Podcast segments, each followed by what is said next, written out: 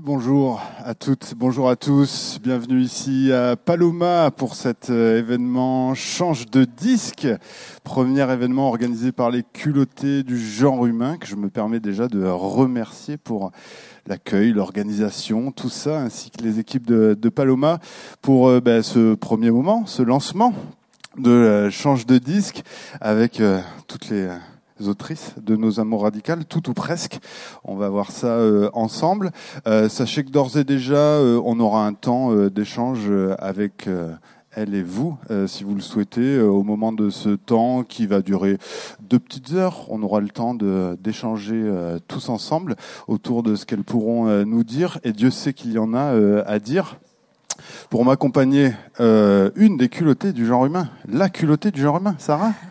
Et bonjour euh, tout le monde. Euh, c'est vraiment un plaisir pour nous euh, bah, vous soyez autant nombreux et nombreuses. Et voilà, c'est vraiment notre premier gros événement à Paloma. on remercie chaleureusement Paloma pour l'accueil. Et, aussi le, le, département du Gard et la DRAC, sans qui ce serait pas possible aussi. voilà. Eh ben, très bien, parfait. T'as oublié aucun financeur, c'est bon? Oui. Attention, ne fais pas des, fais pas des jaloux. Euh, pour démarrer euh, ce temps, je vous propose juste une petite introduction, puisqu'on va parler euh, d'amour, forcément. Donc ça demande euh, un peu de préparation, un minimum. Euh, mais je fais juste la voix de ce qu'a écrit Sarah. On va se poser des, des questions, notamment autour de l'amour, amoureux, amoureuse. Euh, les amours, donc, est-ce que euh, c'est le, seul qui importe, l'amour amoureux? Est-ce que l'amour peut prendre plusieurs formes? Très certainement. Euh, qu'est-ce que notre manière d'être avec l'autre veut dire de nous? Comment construire de nouvelles façons d'imaginer ben justement l'amour et de vivre l'amour en essayant de se dégager des stéréotypes et des inégalités dans la société au sein de laquelle nous évoluons c'est tout simplement euh, autant de questions euh, que se posent et que nous posent euh, les autrices et ben, auxquelles on, apportera, on tentera d'apporter des, des réponses ici même et à travers, bien sûr, nos amours radicales, le livre dont il est question et que vous pouvez bien sûr vous, vous procurer ici même grâce à la librairie d'Hydro. N'hésitez pas à les, à les solliciter. Euh, pour euh, ce, ce, tour de table, euh, on pourrait tout simplement euh, présenter ces personnes qui sont là avec nous. Alors, je vais, je vais, je vais prendre le fil de mon, de mon petit truc en commençant par Léane. Bonjour Léane. Tu peux parler dans Bonjour. le... Voilà, Léane qui est aux commandes du podcast Mécréante sur les stéréotypes de genre. Euh, foncez sur vos smartphones pour vous euh, abonner d'ores et déjà à ce, à ce podcast. Il y a aussi un compte Instagram et un blog sur Mediapart euh, pour celles et ceux qui n'aiment pas forcément, qui aiment pas forcément les podcasts. Voilà, de la lecture ou de l'audio, c'est comme vous préférez. On est également avec Axel. Bonjour Axel. Bonjour.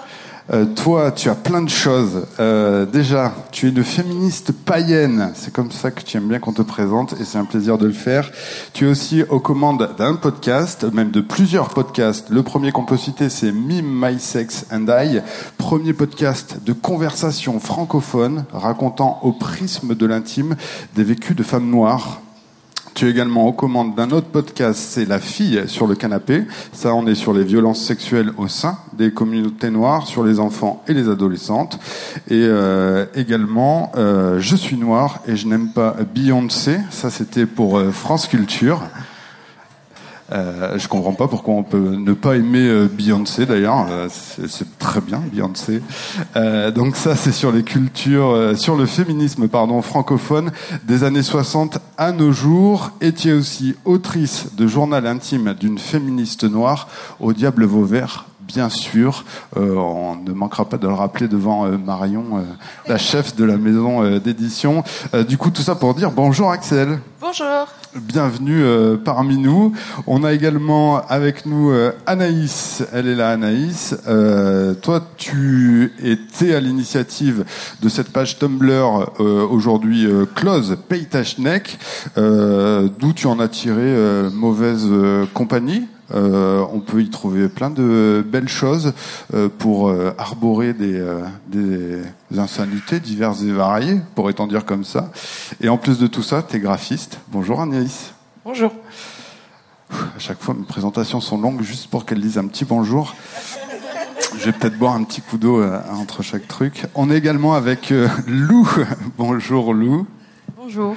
Alors toi, tu es du côté du collectif PAF, écrivez-le avec deux A, euh, un collectif Panasia féministe, et tu es également une autrice lesbienne et tu es adoptée, et tu es aux commandes d'une euh, page Insta qui s'appelle La charge raciale.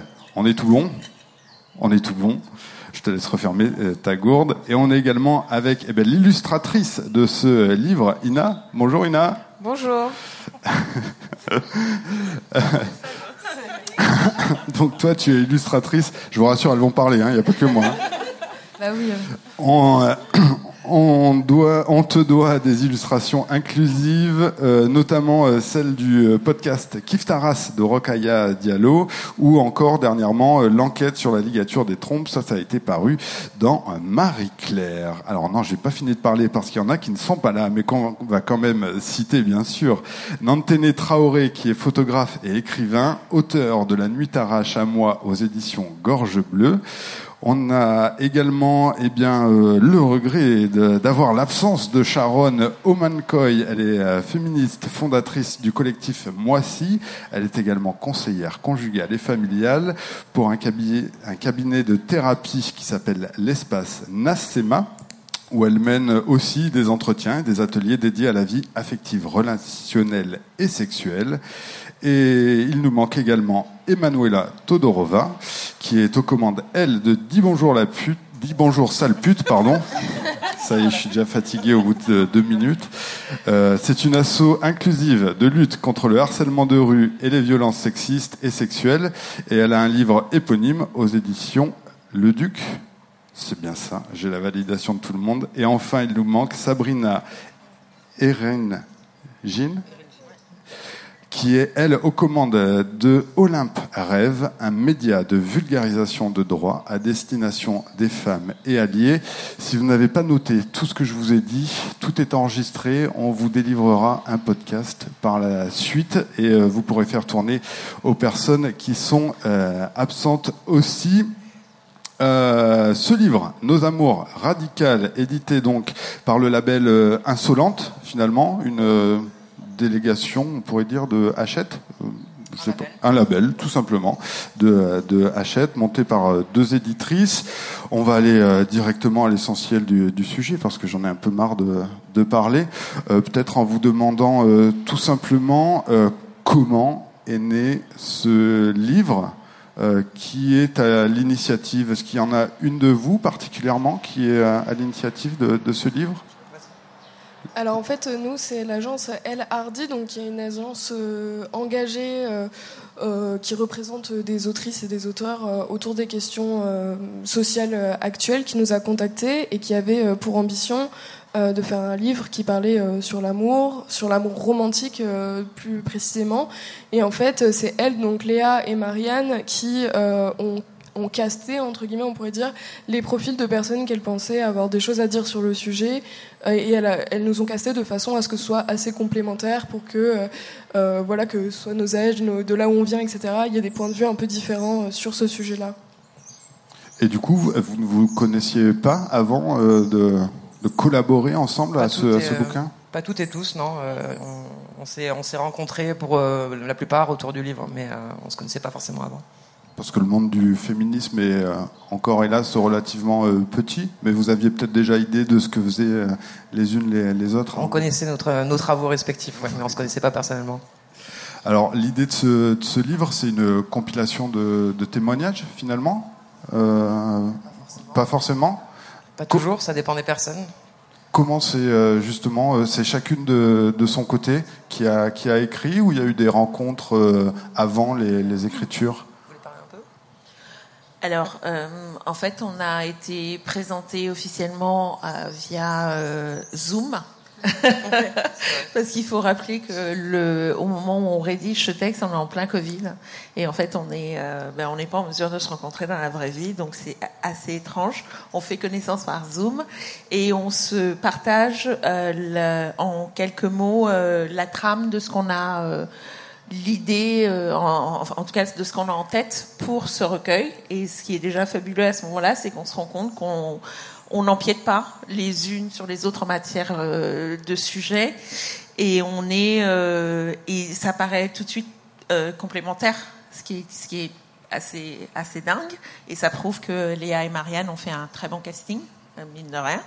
Et c'est à partir de ce moment-là en fait qu'on se met à travailler. Et on va travailler comme ça en s'aidant euh, bah, mutuellement à distance euh, et en se faisant lire des extraits de ce qu'on est en train de faire. Donc c'est très collégial, c'est très euh, c'est très improvisé, très spontané et en même temps euh, extrêmement euh, bah, extrêmement pro en fait.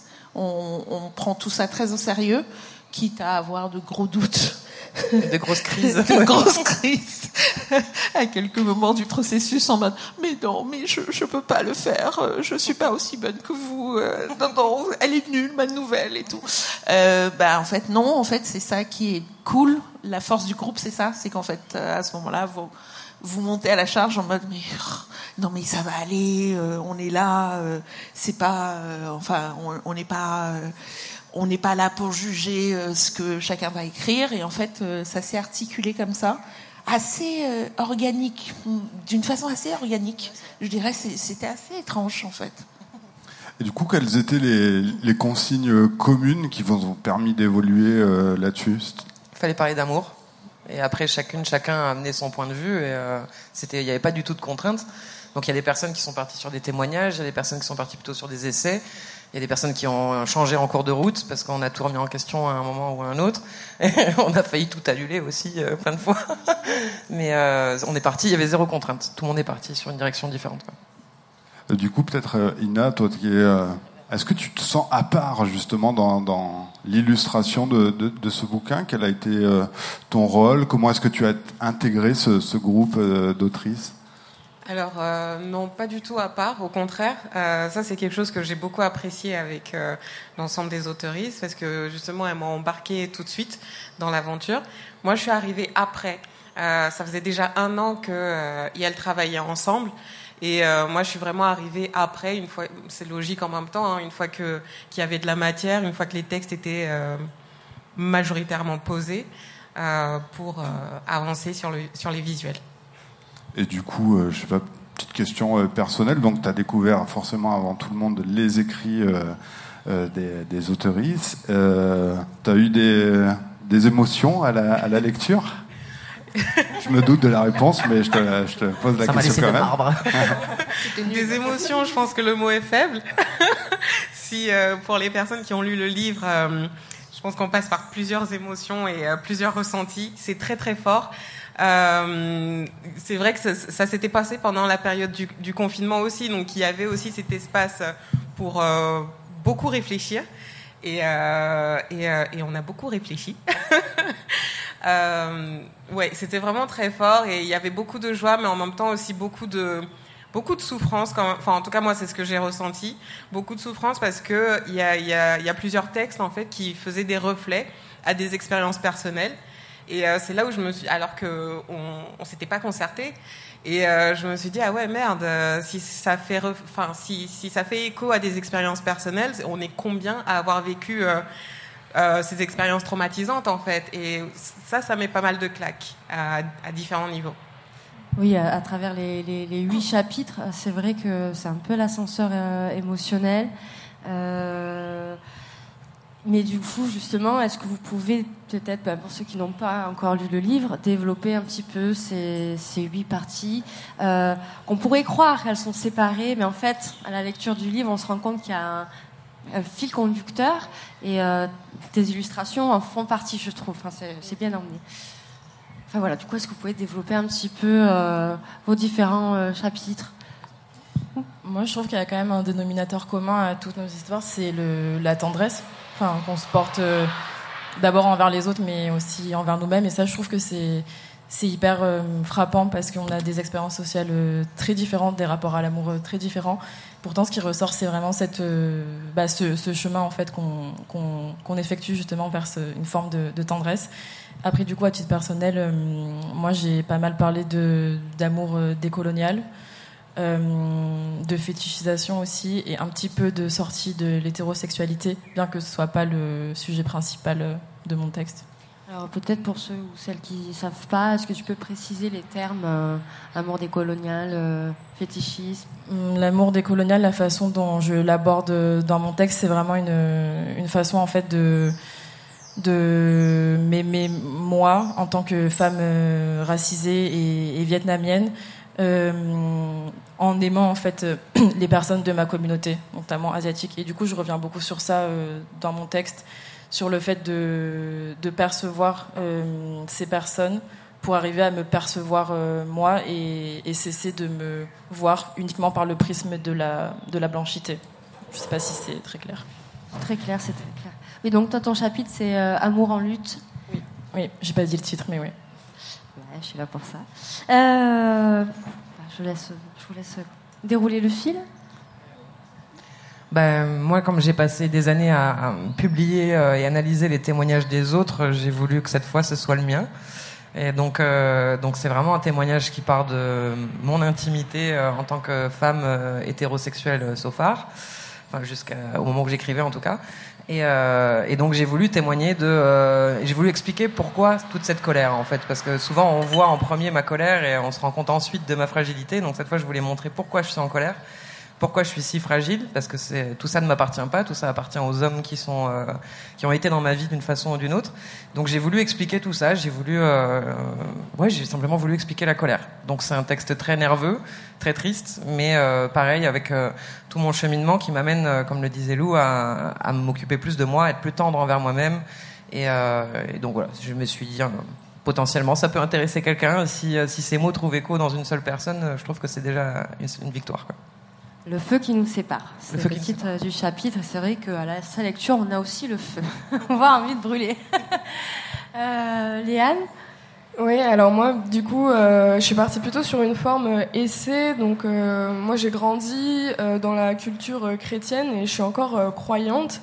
Et du coup, ce, ce, prisme fait que j'ai vu très vite qu'il y avait des liens entre l'amour romantique et comment on nous le vend et la religion, en fait. Et je me suis dit que finalement, euh, est-ce que euh, l'injonction à être en couple, euh, l'amour dans le sens romantique qu'on met derrière, etc., est-ce que ce serait pas une forme de nouvelle religion qui serait venu remplacer un peu l'influence euh, de la religion euh, catholique en France, ce qui historiquement n'est pas du tout perché hein, quand on voit comment l'idée de l'amour romantique est née, à quelle période et dans quel contexte. C'était des nouvelles valeurs qui étaient venues remplacer les valeurs religieuses. Avant, on disait aux gens que pour être heureux, il fallait être catholique et respecter les préceptes. Après, on leur a dit qu'il fallait être en couple hétéro et qu'il fallait aimer ça ou son partenaire. Et donc, du coup, la forme de mon texte ressemble un peu à, à enfin, c'est un essai et euh, parle du coup euh, du mythe de la complémentarité homme-femme, parle de comment on éduque les petits garçons à euh, l'amour et à la conjugalité et comment on éduque les petites filles et où est-ce que ça pose un problème, où est-ce que ça crée une tension et où est-ce qu'il y a finalement cette éducation, bah, elle peut pas mener vers un bonheur et un épanouissement pour tout le monde en fait, mais surtout pour les femmes qui sont quand même bien plus impactées par ça. Voilà. Amour en addition est le titre de ce euh, chapitre. Euh, Axel alors euh, moi je suis partie sur une de mes thématiques de prédilection, c'est-à-dire la transmission. Je l'ai abordée. Alors ce qui est très drôle, c'est que mon texte et celui de Léane se font écho alors qu'on s'était pas du tout concerté. Et je pars de l'histoire de la caverne de Platon dans un premier temps pour poser le fait que peut-être que cette fameuse moitié dont on aurait été séparés, mais en fait peut-être qu'on l'incarne en soi. Euh, et je fais un petit détour par euh, la presse féminine pour laquelle j'ai une adoration absolue. Il faut que j'arrête de dire ça parce que ça va me poser des problèmes pour euh, la promotion de mon livre. Euh, mais, bon, en même temps, je ne vais pas mentir. Euh, et je reviens, moi j'étais la, la, doyenne des contributrices à l'ouvrage et je reviens sur cette époque fabuleuse qu'on a vécue, nous, dans les années 2000 avec une presse féminine et des titres qui nous donnait juste envie de mourir et euh, où la conjugalité était le, mot d'ordre. Et euh, tout ça en fait pour dire que le, rapport à le, le rapport à l'amour commence d'abord avec euh, l'amour de soi et que le terreau premier où tout ça trouve bah, naissance c'est nos parents en fait. C'est le cercle intime c'est le premier c'est le premier exemple qu'on a et il faut euh, s'intéresser peut-être à, ce, qui, ce qui nous a été inculqué à ce moment-là pour comprendre comment est-ce qu'on relationne par la suite avec, euh, avec des adultes. à vous écouter, on a l'impression que c'est un petit peu ça aussi le, euh, un des dénominateurs communs, en plus de, la tendresse que, tu évoquais, mais de, de devoir faire une espèce d'introspection quand même, de savoir d'où on vient pour savoir comment, euh, comment euh, est-ce qu'on est. C'est une étape nécessaire pour, pour tout le monde. Ce serait un conseil que vous pourriez donner toutes Oui, et quand on a les moyens d'aller voir un psy aussi, c'est pas mal. Mais ça, c'est quelque chose que les personnes sexisées savent très bien faire. À un moment donné, on s'est questionné sur, sur toutes ces thématiques-là. Euh, on va très loin. Il y a surtout là, on essaie de faire avancer euh, les choses euh, de l'autre côté aussi, dans l'autre groupe qui lui ne passe pas autant de temps d'introspection. Et puis écrire de toute façon, ça me semble. On peut pas contourner l'introspection. Et puis je pense que c'est super important de, de rappeler qu'il ne s'agit pas de d'une nouvelle injonction à quoi que ce soit. C'est euh, redonner, enfin notre souhait, je crois que c'était euh, redonner de la gentilité aux personnes qui lisent et leur dire que en fait l'amour ne leur tombe pas dessus. C'est pas c'est pas un truc contre lequel ils ne peuvent rien faire et les choses vont irrémédiablement se passer comme ça. Ils sont eux aussi euh, acteurs et ils ont quelque chose à comprendre de, de ce sentiment-là. Et, euh, et c'était ça pour moi, c'était euh, super important de dire mais le pouvoir vous l'avez, vous l'avez tout le temps, quels que soient les, contextes dans lesquels vous êtes, et vous pouvez vous le réapproprier. Voici une des voies possibles, voici une des lectures, une des grilles de lecture possibles pour comprendre pourquoi est-ce que vous choisissez de relationner comme vous relationnez dans vos relations, dans le cadre de vos relations amoureuses. Donc ce livre peut amener aussi à avoir une prise de conscience, je pense, euh, surtout qu'on baigne tous et toutes euh, dans un imaginaire, je mets des guillemets collectifs, avec euh, des contes de fées où un bel homme vient nous chercher sur son cheval blanc, et puis on vit heureux avec beaucoup d'enfants. Et puis il y a aussi ce, ce un peu partout, que ce soit au cinéma, enfin dans, plusieurs médias culturels, cet amour à tout prix et que par amour, il faudrait peut-être des fois placer des montagnes. Vous venez réinterroger ça aussi à travers le livre on, vit sous une propagande hétérosexuelle constante. Il suffit de regarder trois séries Netflix pour le comprendre. Donc, oui, il s'agissait d'amener d'autres points de vue. Il faut enrichir le discours et le resituer en 2022. On, avance, les choses avancent, les gens se définissent différemment. Donc l'amour nécessairement doit, lui aussi avoir. Nous, on apporte juste huit points de vue qui sont convergents et qui permettront à chacun, chacune de faire sa cuisine si éventuellement il y a des points qui l'inspirent. Mais effectivement, c'est important de rappeler qu'on ne veut surtout pas donner dans l'injonction, quoi. Parce que peut-être que dans vos euh, activités euh, respectives, il y a une espèce de notion de, de, de combat justement euh, et d'essayer de, de, voilà décloisonner un peu toutes ces normes qui, qui nous font mais dont on n'a pas forcément conscience. Est-ce que ce, ce livre-là a permis cette petite respiration aussi de, de vous permettre de d'aller là, là où vous vouliez, ça vous a fait du bien, vous personnellement, pour, enfin voilà, vous, vous étiez ailleurs pendant le, le temps de l'écriture? Euh, ben moi particulièrement, peut-être Lou euh, vous en parlera de, elle, euh, son expérience, mais en plus moi comme je suis la Benjamine du groupe, donc la plus jeune, j'avais 22 ans quand j'ai commencé du coup l'aventure, et donc moi j'étais en couple avec un garçon depuis 3 ans et demi, Et euh, du coup, bah, je l'ai largué au moment de la réécriture. Euh, et donc la réécriture était beaucoup mieux euh, parce que j'avais un peu plus l'esprit libre et tout. Non, mais en vrai, c'était un problème qui, enfin, la relation n'allait plus, etc. Mais du coup, j'avais pas du tout envie d'écrire sur l'amour et nos amours radicales est arrivé et m'a un peu forcé à faire le bilan donc mon propre bilan qui n'était pas glorieux à l'époque et, donc après du coup pendant l'écriture de nos amours radicales bah, je me suis rendu compte que j'étais pas hétéro et, euh, et, donc maintenant j'ai une copine depuis un an, donc ouais, euh, et vraiment je pense que je serais toujours dans l'hétérosexualité si j'avais pas écrit Nos amours radicales. Donc c'est ça qui est intéressant, c'est de voir que c'est pas juste euh, y réfléchir deux secondes, c'est le fait de prendre un temps d'introspection long avec soi-même, etc. Et de vraiment réfléchir à pourquoi sont les choses, etc. Ça peut vraiment amener un, un bouleversement intérieur euh, assez fort pour faire en sorte que ta vie prenne une tournure complètement différente, quoi. Je crois qu'on est trois à avoir quitté nos conjoints euh, juste après avoir écrit le bouquin. Il n'y a jamais eu autant de ruptures. Mais c'est quelque chose qu'on remarque aussi, c'est-à-dire qu'à partir du moment où euh, je, dis femme, hein, d'accord, euh, elles se retrouvent euh, tout ensemble. Il y a une espèce d'empowerment et une prise de conscience en fait collective et individuelle en même temps. Et ce qui, ce qui amène en fait à des décisions euh, peut-être qu'on n'aurait pas prises euh, avant, en fait, cette rencontre. Mais ça amène de la force aussi. Et euh, en fait, souvent, le couple romantique, hétéro, conjugal et tout repose vraiment sur un cloisonnement des partenaires où va y avoir, on va déconsidérer les autres liens qui soient amicaux, familiaux, etc. au détriment et pour pour ce, ce couple-là. Donc du coup, on est un peu dans, dans, notre bulle et on est très seul en fait dans la relation. Et du coup, quand il y a une force politique de, nouvelles relations, d'échanges, etc. autour de ça, mais justement le fait de, mettre nos récits ensemble et le fait d'être plein, justement ça montre euh, un petit peu toutes les connivences euh, qu'il peut y avoir et ça fait réfléchir quoi. Ben, c'est ce que disait un petit peu Ina, peut-être à la, lecture de vos, de, vos, textes. Finalement, les, les histoires euh, singulières, personnelles, se révèlent être aussi euh, finalement euh, universelles. C'est, c'est un petit peu ça l'idée. Vous avez déjà eu des, des retours de lecteurs, lectrices sur, sur ces textes? Oui. on doit parler des bons ou des mauvais? Comme tu veux. Plus des bons. Hein.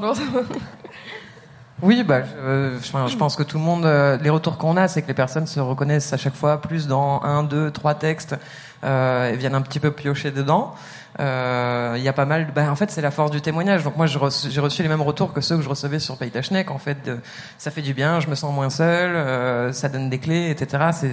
C'est toujours ça fait que des années qu'on témoigne, donc c'est toujours le même, euh, dans le même sens et, et, ça produit les mêmes effets. Après, bon, ben, on est évidemment euh, trop radical et radicaux, on est évidemment trop en colère, etc. C'est très attendu, pas très original, mais euh, les retours sont pas sont pas surprenants en tout cas.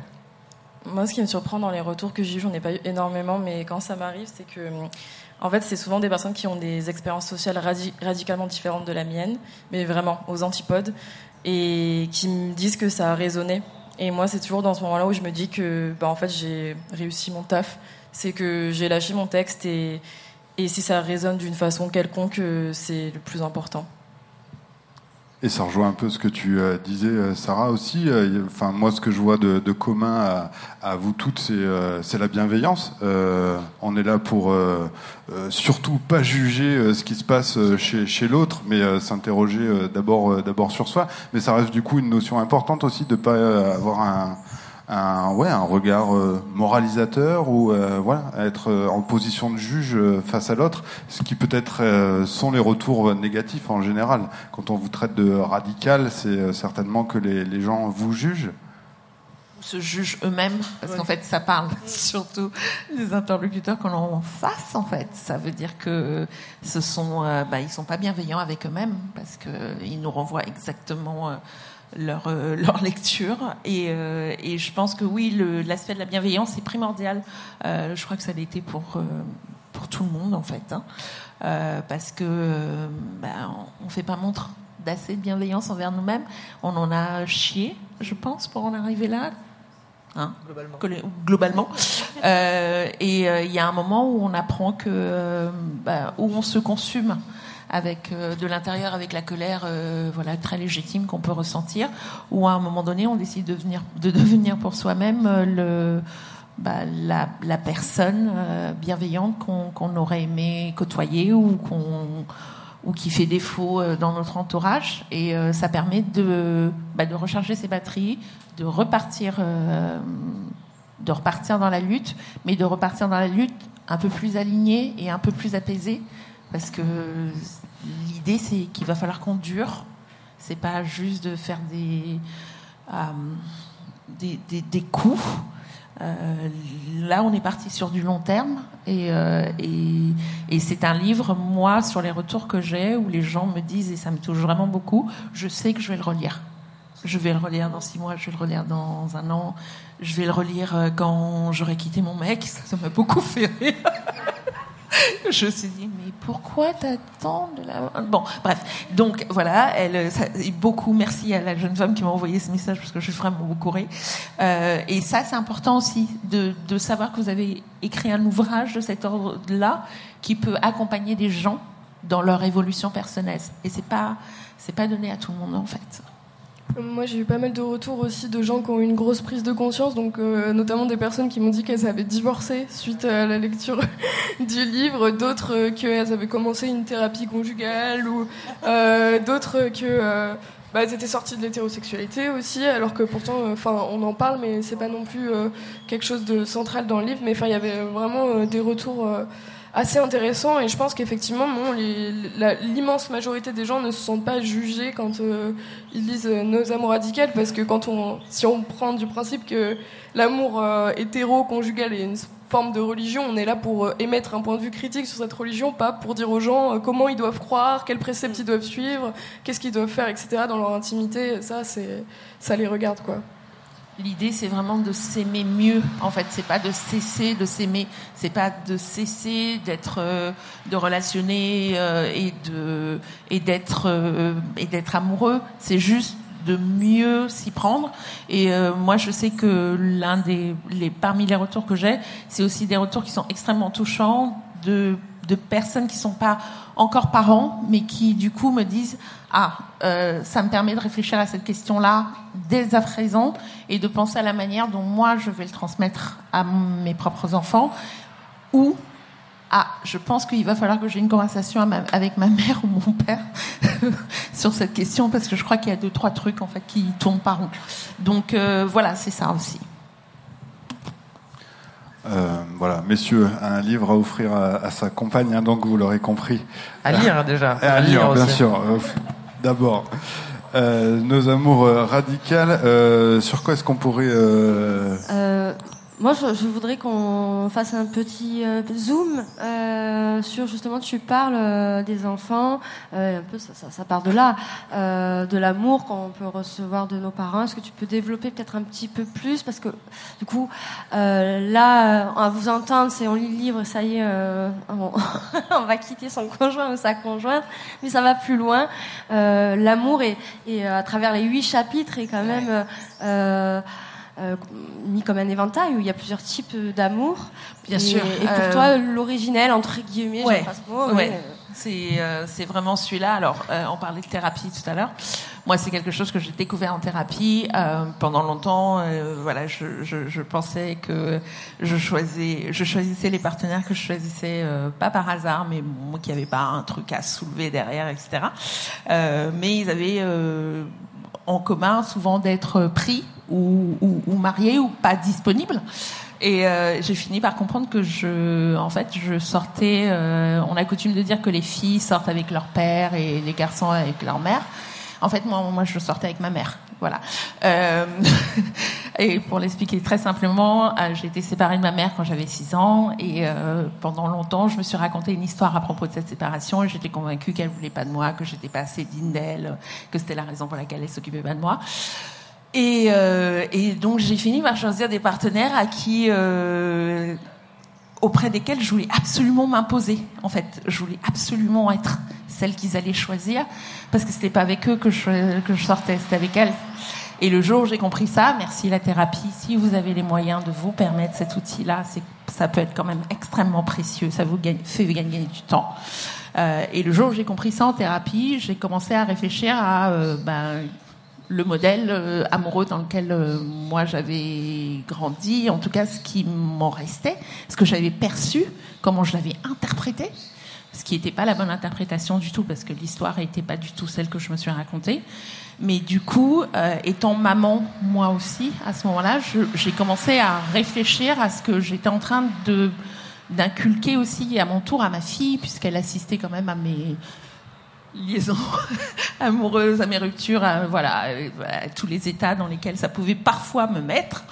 Euh, et, euh, en même temps, c'était cool parce que euh, y avait, je ne m'en suis jamais cachée en fait. Donc elle savait, elle a su très tôt que sa maman n'était pas juste une maman, que c'était aussi une amoureuse, une amante, enfin qu'elle avait des histoires de cœur et que parfois bah, ça se passait pas bien et que euh, donc, je pense que la dichotomie entre la maman et la putain, là, le truc euh, qu'on nous sert tout le temps, là, ça n'a pas été trop à l'ordre du jour avec elle. Et du coup, euh, j'ai commencé un peu à fouiller ce truc-là, et je me suis juste aperçue que bah, le premier, ouais, le premier endroit où on, où on, où on a une image de l'amour, c'est quand même nos parents, quoi. Enfin, c'est les adultes, en tout cas, les adultes qui sont chargés de notre éducation lorsque nous sommes petits, et c'est eux qui incarnent ça. Donc, peut-être déjà regarder ce qui est incarné autour de nous et se demander de quoi il en retourne, et, euh, on pourra peut-être mieux comprendre en fonction de ce qui peut venir à manquer. Euh, pourquoi est-ce qu'on va projeter certaines choses inlassablement sur des partenaires qui n'ont rien à voir avec cette histoire et, euh, et, en fait, ça, ça, parle toujours de nous. En fait, c'est un peu triste à dire. C'est pas que l'autre ne compte pas, mais en vrai, c'est cette relation, c'est toujours avec soi qu'on est en train de l'avoir. Et euh, plus vite on entretient une relation qui est euh, épanouie et bienveillante avec soi-même, plus on a des chances d'attirer quand même des partenaires qui vont être au diapason. Voilà. mais tu, mais tu veux rajouter un commentaire? Attention, on a un micro. On connaît, on connaît la personne qui vient de rire. On précise. Vous voulez peut-être euh, rebondir euh euh, non, moi je voulais dire aussi dans ton texte, dans ton texte et dans tes discours, Axel, j'aime beaucoup aussi le fait que tu dises régulièrement qu'on n'est pas à la hauteur de l'amour et, et, tout ce que tu dis sur aussi le fait que parfois, au nom de l'amour, on va justifier de la violence et en fait la violence va avancer masquée en utilisant euh, le masque de l'amour. Et donc on voit qu'encore aujourd'hui, il y a beaucoup de, crimes, d'agressions, etc., qui sont, euh, qui sont faites au nom de l'amour. Comme par exemple quand on entend euh, des il l'a tué parce qu'il l'aimait trop, pour parler des féminicides, etc. Ou des crimes passionnels, ou, voilà, où on va confondre l'agression sexuelle avec il l'aimait trop, il avait trop de désir, etc. Et ça, je trouve que tu en parles très justement aussi, et que c'est aussi une thématique qu'on retrouve dans beaucoup de tes travaux. Merci, Liane. Euh, Lou, peut-être que euh, les questions ont été euh, différentes pour toi. on l'a précisé au, démarrage. Tu es adopté. Est-ce que du coup, il y a, eu un cheminement différent de, ton côté par rapport à une image qu'on évoquait, qui est celle des parents? Forcément, elle est, elle est différente pour toi?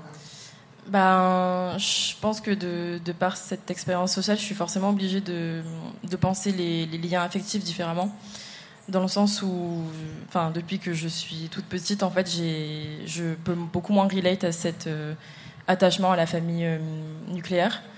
Euh, parce que j'ai dû construire des liens affectifs autrement.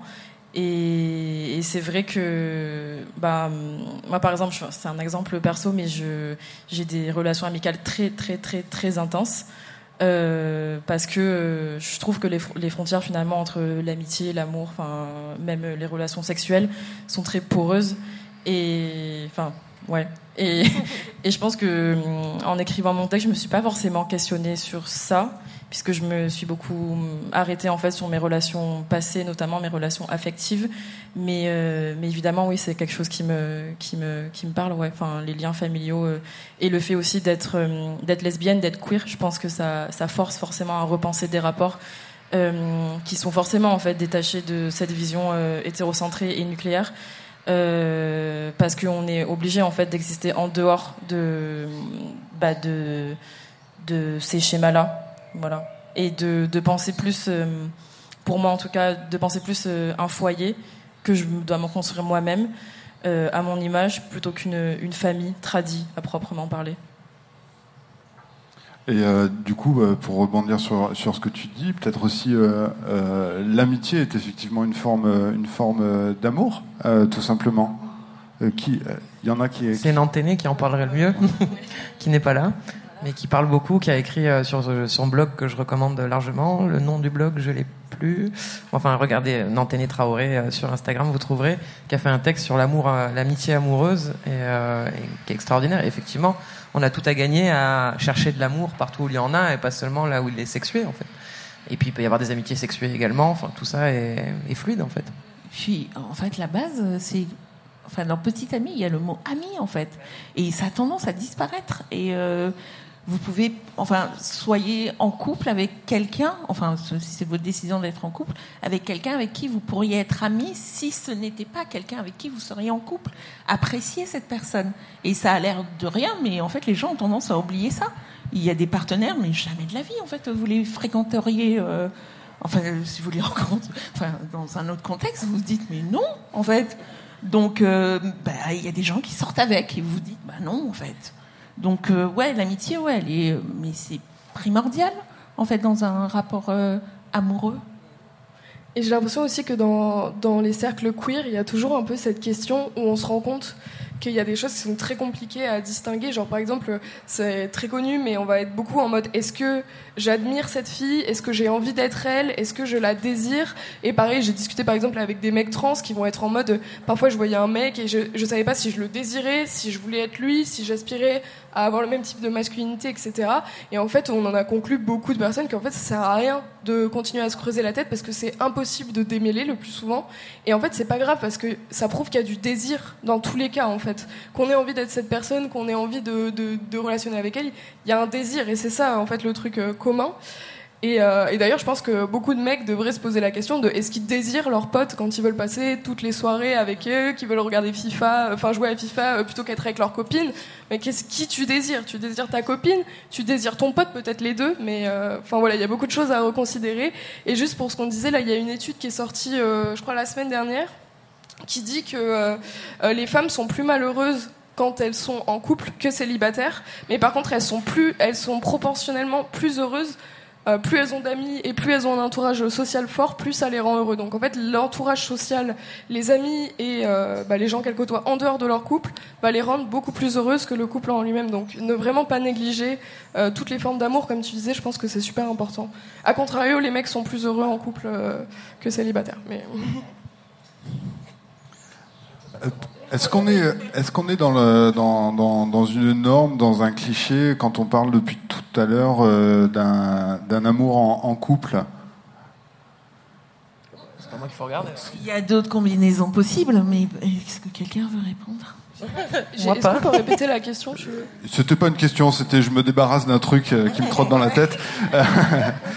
Est-ce que le fait d'être en, en- en couple à deux, euh, dans une relation amoureuse, a priori, est une norme? Bah, c'est une norme, ça c'est sûr. Après, est-ce que c'est pas légitime d'aspirer à l'être ou quoi? Ça c'est une autre question. Euh, il s'agit pas de dire euh, ouais c'est euh, c'est euh, démodé d'être en couple, euh, etc. Enfin vraiment l'important c'est que euh, il y ait euh, moins d'exploitation dans le couple hétéro, que euh, il y ait euh, moins d'injonctions, enfin qu'on aille vers euh, vers des choses qui soient plus épanouissantes pour tout le monde. On n'est pas là encore une fois pour créer des nouvelles des nouveaux impératifs, euh, etc. J'ai une question parce que on, on- on- on- justement dans, dans le couple, euh, donc avec euh, un homme, une femme, hein, euh, on va être beaucoup sur chacun a un rôle. il y a même un rapport de dominant dominé, mais c'est aussi des, des rapports qu'on peut retrouver au-delà de, de, de l'hétérosexualité aussi. Mais les, enfin, les personnes LGBT vivent pas hors société et donc on se construit sur euh, un modèle qu'on voit dans les films, qu'on voit dans les romans, qu'on voit dans toute la culture. Donc forcément, il y a une intégration aussi de ces normes-là. Et donc euh, il y a des schémas qui peuvent se reproduire euh, de façon plus ou moins importante. Mais oui, on n'est pas de cloisonné dans une communauté à part. Donc, euh, J'ai plus Ouais, de mais questions. bon, pardon. Oui, vas-y, vas-y. Je- J'étais en train de réagir dans ma tête et je me disais, mais, mais moins quand même. pas- Enfin, dans le sens où je trouve que justement en relation euh, queer ou lesbienne, par exemple, Enfin, je trouve que ce qui est assez libérateur, c'est justement de vivre en dehors de cette catégorie sexuée qui est celle de, des catégories hommes et femmes. Et, et c'est ça, je trouve, qui est très libérateur. C'est pas, c'est pas de dire euh, ah euh, entre deux meufs, en fait, c'est trop bien parce qu'on est trop douce, nani nana, parce que c'est pas du tout. C'est hyper essentialiste et voilà. C'est juste que justement cette catégorie, cette différenciation sexuée, elle est moins présente. Bien que évidemment, on ait toujours des réflexes de, enfin voilà, de reproduire des, des, des schémas. Mais c'est ça, en fait, je pense, qui, qui est important. Oui, et puis tu peux redéfinir un peu euh, les rôles de manière plus libre parce que tu n'as pas un script justement euh, qui t'est imposé. quoi. Si vous avez des questions, n'hésitez pas. Moi, je commence à plus en avoir. Là, je suis submergé d'informations. Je, je ne sais plus trop euh, comment m'en départir. Euh, Anaïs, tu voulais pas Non, ça, ça aurait été une réaction euh, trop euh, radicale là? Tu tu t'es arrêté au. Tu, tu me cherches. Ouais, bah ouais. Écoute, on est là entre nous, on a le droit de tout dire. Donc, euh, tu arbores un féministe de merde. Donc, vas-y. Oui, bon, ça ne me force pas à parler de ces sujets-là en particulier, mais non, je crois qu'il y, a- y a quand même aussi, euh, enfin moi, c'est quelque chose que je conscientise depuis deux ans, on va dire, c'est que déjà dans les relations hétérosexuelles, on n'est pas à égalité, quand bien même il y aurait de bonne volonté de part et d'autre. On n'arrive pas avec les mêmes bagages, on n'arrive pas avec les mêmes traumas, on n'arrive pas avec les mêmes constructions sociales, avec la même position, les mêmes privilèges, etc. dans cette société. Donc quand bien même on aurait deux personnes d'extrêmement bonne euh, volonté, on serait toujours pas à égalité. Euh, quand on arrive, on a peut-être quelqu'un qui a été euh, violé, euh, etc. face à quelqu'un qui l'a pas été. Donc bref, on n'a pas les mêmes les mêmes vécus, les mêmes socialisations. Et euh, le sortir de l'hétérosexualité à l'heure actuelle, je trouve ça très intéressant, mais dans le cadre de l'hétérosexualité m'inquiète euh, particulièrement puisque on se retrouve avec énormément d'hommes qui maintenant se disent polyamoureux, qui est en fait un simple aveu de je vais être un énorme connard, mais comme j'ai dit que j'étais un polyamoureux, euh, tout passera crème et ce sera toi qui sera pas assez déconstruite si tu trouves qu'il y a un problème. Donc pour moi, c'est la fabrique d'un nouveau privilège euh, pour eux qui, au final, les dispense toujours de faire ce travail d'introspection sur euh, se situer, qui suis-je à l'intérieur de cette société, qui suis-je en face de la personne avec qui je relationne, et, euh, et de remise en question donc de, de comportements, de systèmes de pensée, etc., qui sont profondément nocifs pour la personne qui va relationner avec eux. Et euh, qui est le premier travail qu'on démarre quand on est féministe. On commence par se questionner nous-mêmes, se remettre en question, se rendre compte qu'on est raciste, homophobe, euh, sexiste, etc. L'admettre, ensuite essayer de faire mieux.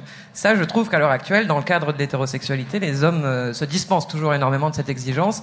Et donc, euh, quand bien même, parce que moi je sors de six mois de tentative de polyamour, euh, qui fut un échec complet, puisque finalement, tous les hommes avec qui j'ai relationné continuaient de me confier la charge émotionnelle euh, des relations. Et effectivement, je me suis dit, si un homme dans une seule relation n'arrive pas à le faire, je vois pas pourquoi il y arriverait avec plusieurs partenaires finalement. C'est encore plus complexe. Donc je me retrouve finalement avec plusieurs charges euh, émotionnelles de plusieurs relations. Et donc euh, c'est encore moins confortable que euh, euh, dans le cadre d'une relation euh, exclusive qui pourrait être autant hypocrite qu'on qu'on- qu'on le veut, mais qui n'empêche, garantissait au moins que je n'ai qu'une seule personne à gérer et que je ne sois la psy que d'une seule personne, etc. Donc, euh, ouais, moi j'ai un peu peur à l'heure actuelle. On est en train de tenter de nouvelles choses, mais euh, je fais tellement plus confiance aux hommes que je suis pas sûr que euh, le- le- l'ex- l'exclusivité soit vraiment le problème. Euh, et je suis pas sûr que ce soit vraiment la priorité. La priorité, ce serait de se déconstruire. Mais en fait, euh, les hommes sont élevés avec l'idée qu'ils vont être euh, indépendants, alors que les femmes sont euh, élevées dans l'idée de combler les besoins des autres, émotionnels, etc. Et donc, en fait, on a effectivement, comme je disais, des mecs polyamoureux, mais qui n'ont pas réfléchi à cette notion de dépendance, d'indépendance, etc. Parce que beaucoup de mecs se croient indépendants, mais en vrai, ils sont extrêmement dépendants de leur femme qui fait une grande majorité du travail domestique, par exemple. Et encore à l'heure actuelle, les femmes travaillent tout cumulé une heure de plus par jour. Et donc, euh, en fait, on voit que c'est ça le problème, c'est qu'ils ils veulent être dans des relations euh, libres pour avoir euh, plus de liberté, etc. Mais du coup, ils restent dans ce schéma de je ne m'accroche pas aux autres et je n'ai pas de responsabilité. Et du coup, il y a forcément des responsabilités qui sont apportées. C'est toujours les mêmes personnes qui les portent, en fait. L'amour, c'est d'abord une responsabilité? Je pense qu'on peut pas faire n'importe quoi avec les gens et ça, c'est une responsabilité. Ouais, moi je pense que c'est beaucoup de travail et je pense que quand tu relationnes avec une personne, tu passes un contrat et que tu dois négocier des clauses du contrat et ça, je pense qu'il y a bah, beaucoup de personnes qui l'oublient que c'est énormément de taf en fait de relationner. Et c'est ultra majoritairement les femmes qui s'en qui s'en chargent. Et, et, ça reste un, c'est un énorme problème en fait. On se retrouve à être la seule personne capable de solutionner le problème, euh, capable de questionner euh, le type de relation qu'on a, son fonction, ses, ses, choses qui fonctionnent et ses dysfonctionnements. Et c'est épuisant en fait, parce qu'au bout d'un moment, on a l'impression de se battre seul pour une machine qui ne tourne qu'avec deux personnes en fait. Donc euh, voilà, nouvelle arnaque. Et on parlait de justement euh, d'amour, responsabilité, etc. Et je trouve que c'est important avant de, se mettre en couple ou d'envisager le couple, de aussi penser à cette norme du célibat, enfin de l'intégrer comme une norme et de le voir comme un espace euh, pour euh, se reconstruire aussi. C'est tellement vu de manière péjorative avec tout ce qu'on connaît hein, de clichés. Euh, que du coup on oublie que c'est aussi un espace de, réparation pour soi, euh, revenir un petit peu sur euh, tout ce qui n'a pas fonctionné, ce qui a fonctionné aussi, faire le bilan, oser justement se poser toutes les questions qui, qui, ont, qui, qui ont osé, qui ont été abordées dans chacun des, des, textes et de se remettre un petit peu en question et voir ok vers où je vais, qu'est-ce que je veux, qu'est-ce que je ne veux plus et, et vraiment être honnête. Et Enfin, je trouve que c'est avec cette honnêteté-là qu'on peut mieux répondre aux responsabilités du couple. C'est Sharon qui en parle dans son, dans son texte. Euh, du célibat en tant que moment de joie aussi, qui n'est pas un moment subi, parce que quand on, euh, c'est aussi le cas pour les hommes, mais beaucoup plus pour les femmes, on considère qu'une femme célibataire, euh, limite on s'excuse devant elle, comme si elle venait d'annoncer une maladie, euh, et on lui souhaite très très vite de retrouver un mec, alors qu'en fait on Surtout peut être passer un certain âge. Voilà, c'est euh, mais euh, passer à tous les stades, hein, parce que là, moi typiquement j'ai 37 ans, ça fait 10 ans qu'on s'inquiète pour moi parce que j'ai toujours pas d'enfant. Bon, je n'en veux pas, mais on veut pas l'entendre. Mais euh, euh, c'est vraiment là aussi envisager le célibat comme un moment de joie, un moment de légèreté, un moment à soi, euh, et sûrement pas une mauvaise nouvelle ou quelque chose de triste en fait. Ça aussi, ce, regard qu'on porte sur le célibat, je trouve est gravissime et crée certainement du mal-être et de la tristesse chez des personnes qui à la base étaient très bien en solo et on n'est jamais vraiment en solo puisqu'on fait équipe avec soi de toute façon. Je trouve qu'on devrait arrêter de dire qu'on est seul. On l'est jamais vraiment. Et Sharon a un très bon titre pour ça. Elle appelle ça la célibatance. Et je trouve qu'il y a tout dedans, quoi.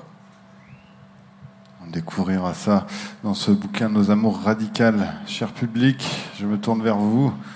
Est-ce que vous avez des questions? Levez la main si vous en avez. Ah, c'est impressionnant, hein Eh oui, ouais, allez, j'y vais. Euh, bonjour. Bonjour. Euh, J'ai une question particulièrement pour celles qui sont sorties de l'hétérosexualité, euh, qui les lesbiennes. Est-ce que vous considérez euh, du lesbianisme politique Cette question, je la pose parce que, voilà, personnellement, je vous raconte un peu ma vie, désolée.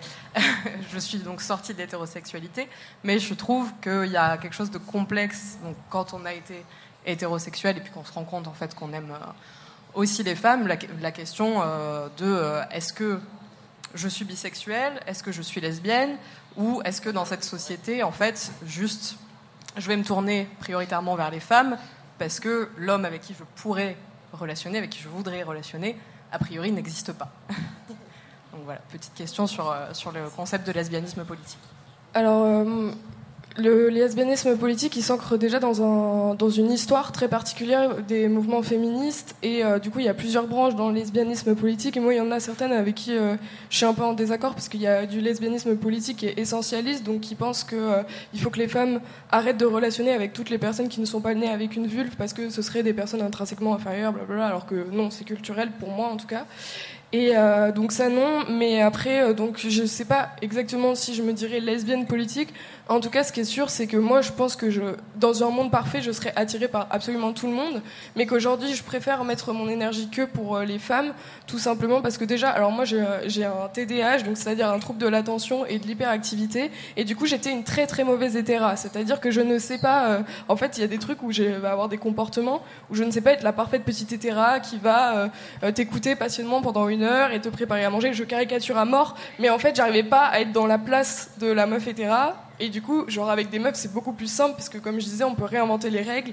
Et j'ai vraiment l'impression que genre c'est équitable et, euh, et, beaucoup plus simple en fait. Mais pas parce que les meufs seraient plus douces ou quoi, juste parce qu'encore une fois, comme il n'y a pas de carcan qui nous enferme, genre c'est beaucoup plus libre de pouvoir réinventer ses propres règles. Donc euh, voilà. Euh, bah, comme toi, Léane, je, moi perso, je sais pas si je me revendique de, enfin, de cette mouvance-là parce que, comme tu l'as dit, c'est hyper ancré dans un contexte euh, historique. Après, euh, je trouve, enfin, à titre personnel, le truc du Born This Way, j'y crois pas du tout. Vraiment pas, parce que je, en tout cas, je peux pas relate à ça parce que j'ai fait vraiment un choix. Et je pense que au bout d'un moment, ta vie, elle est faite de choix. Bon, voilà. Euh, du coup, euh, j'ai juste choisi à un moment de ne plus me faire exploiter euh, matériellement, économiquement, sexuellement par des hommes. Et voilà, c'est un choix que j'ai fait. Euh, mais après, euh, dans l'idée, euh, oui, moi, j'ai été attirée par des hommes et ça m'arrive encore de crocher genre sur des, des acteurs complètement inaccessibles, il n'y a pas de souci. Mais par contre, ouais, voilà. Juste, je recommande le bouquin de Louise Morel, Comment devenir lesbienne en 10 étapes, qui est excellent, pile sur le sujet. Alors après, je sais pas, moi, c'est peut-être un truc générationnel. Nous, enfin, moi, je me définis comme pansexuel. Et c'est juste une histoire de personne. Et euh, voilà, moi, cette définition-là, elle me, elle me va bien, elle me suffit. Elle parle de la fluidité du désir. Et euh, voilà, moi, c'est plutôt celle-là. Merci en tout cas pour la, question. Euh, ça, vient de, de loin, c'est très personnel.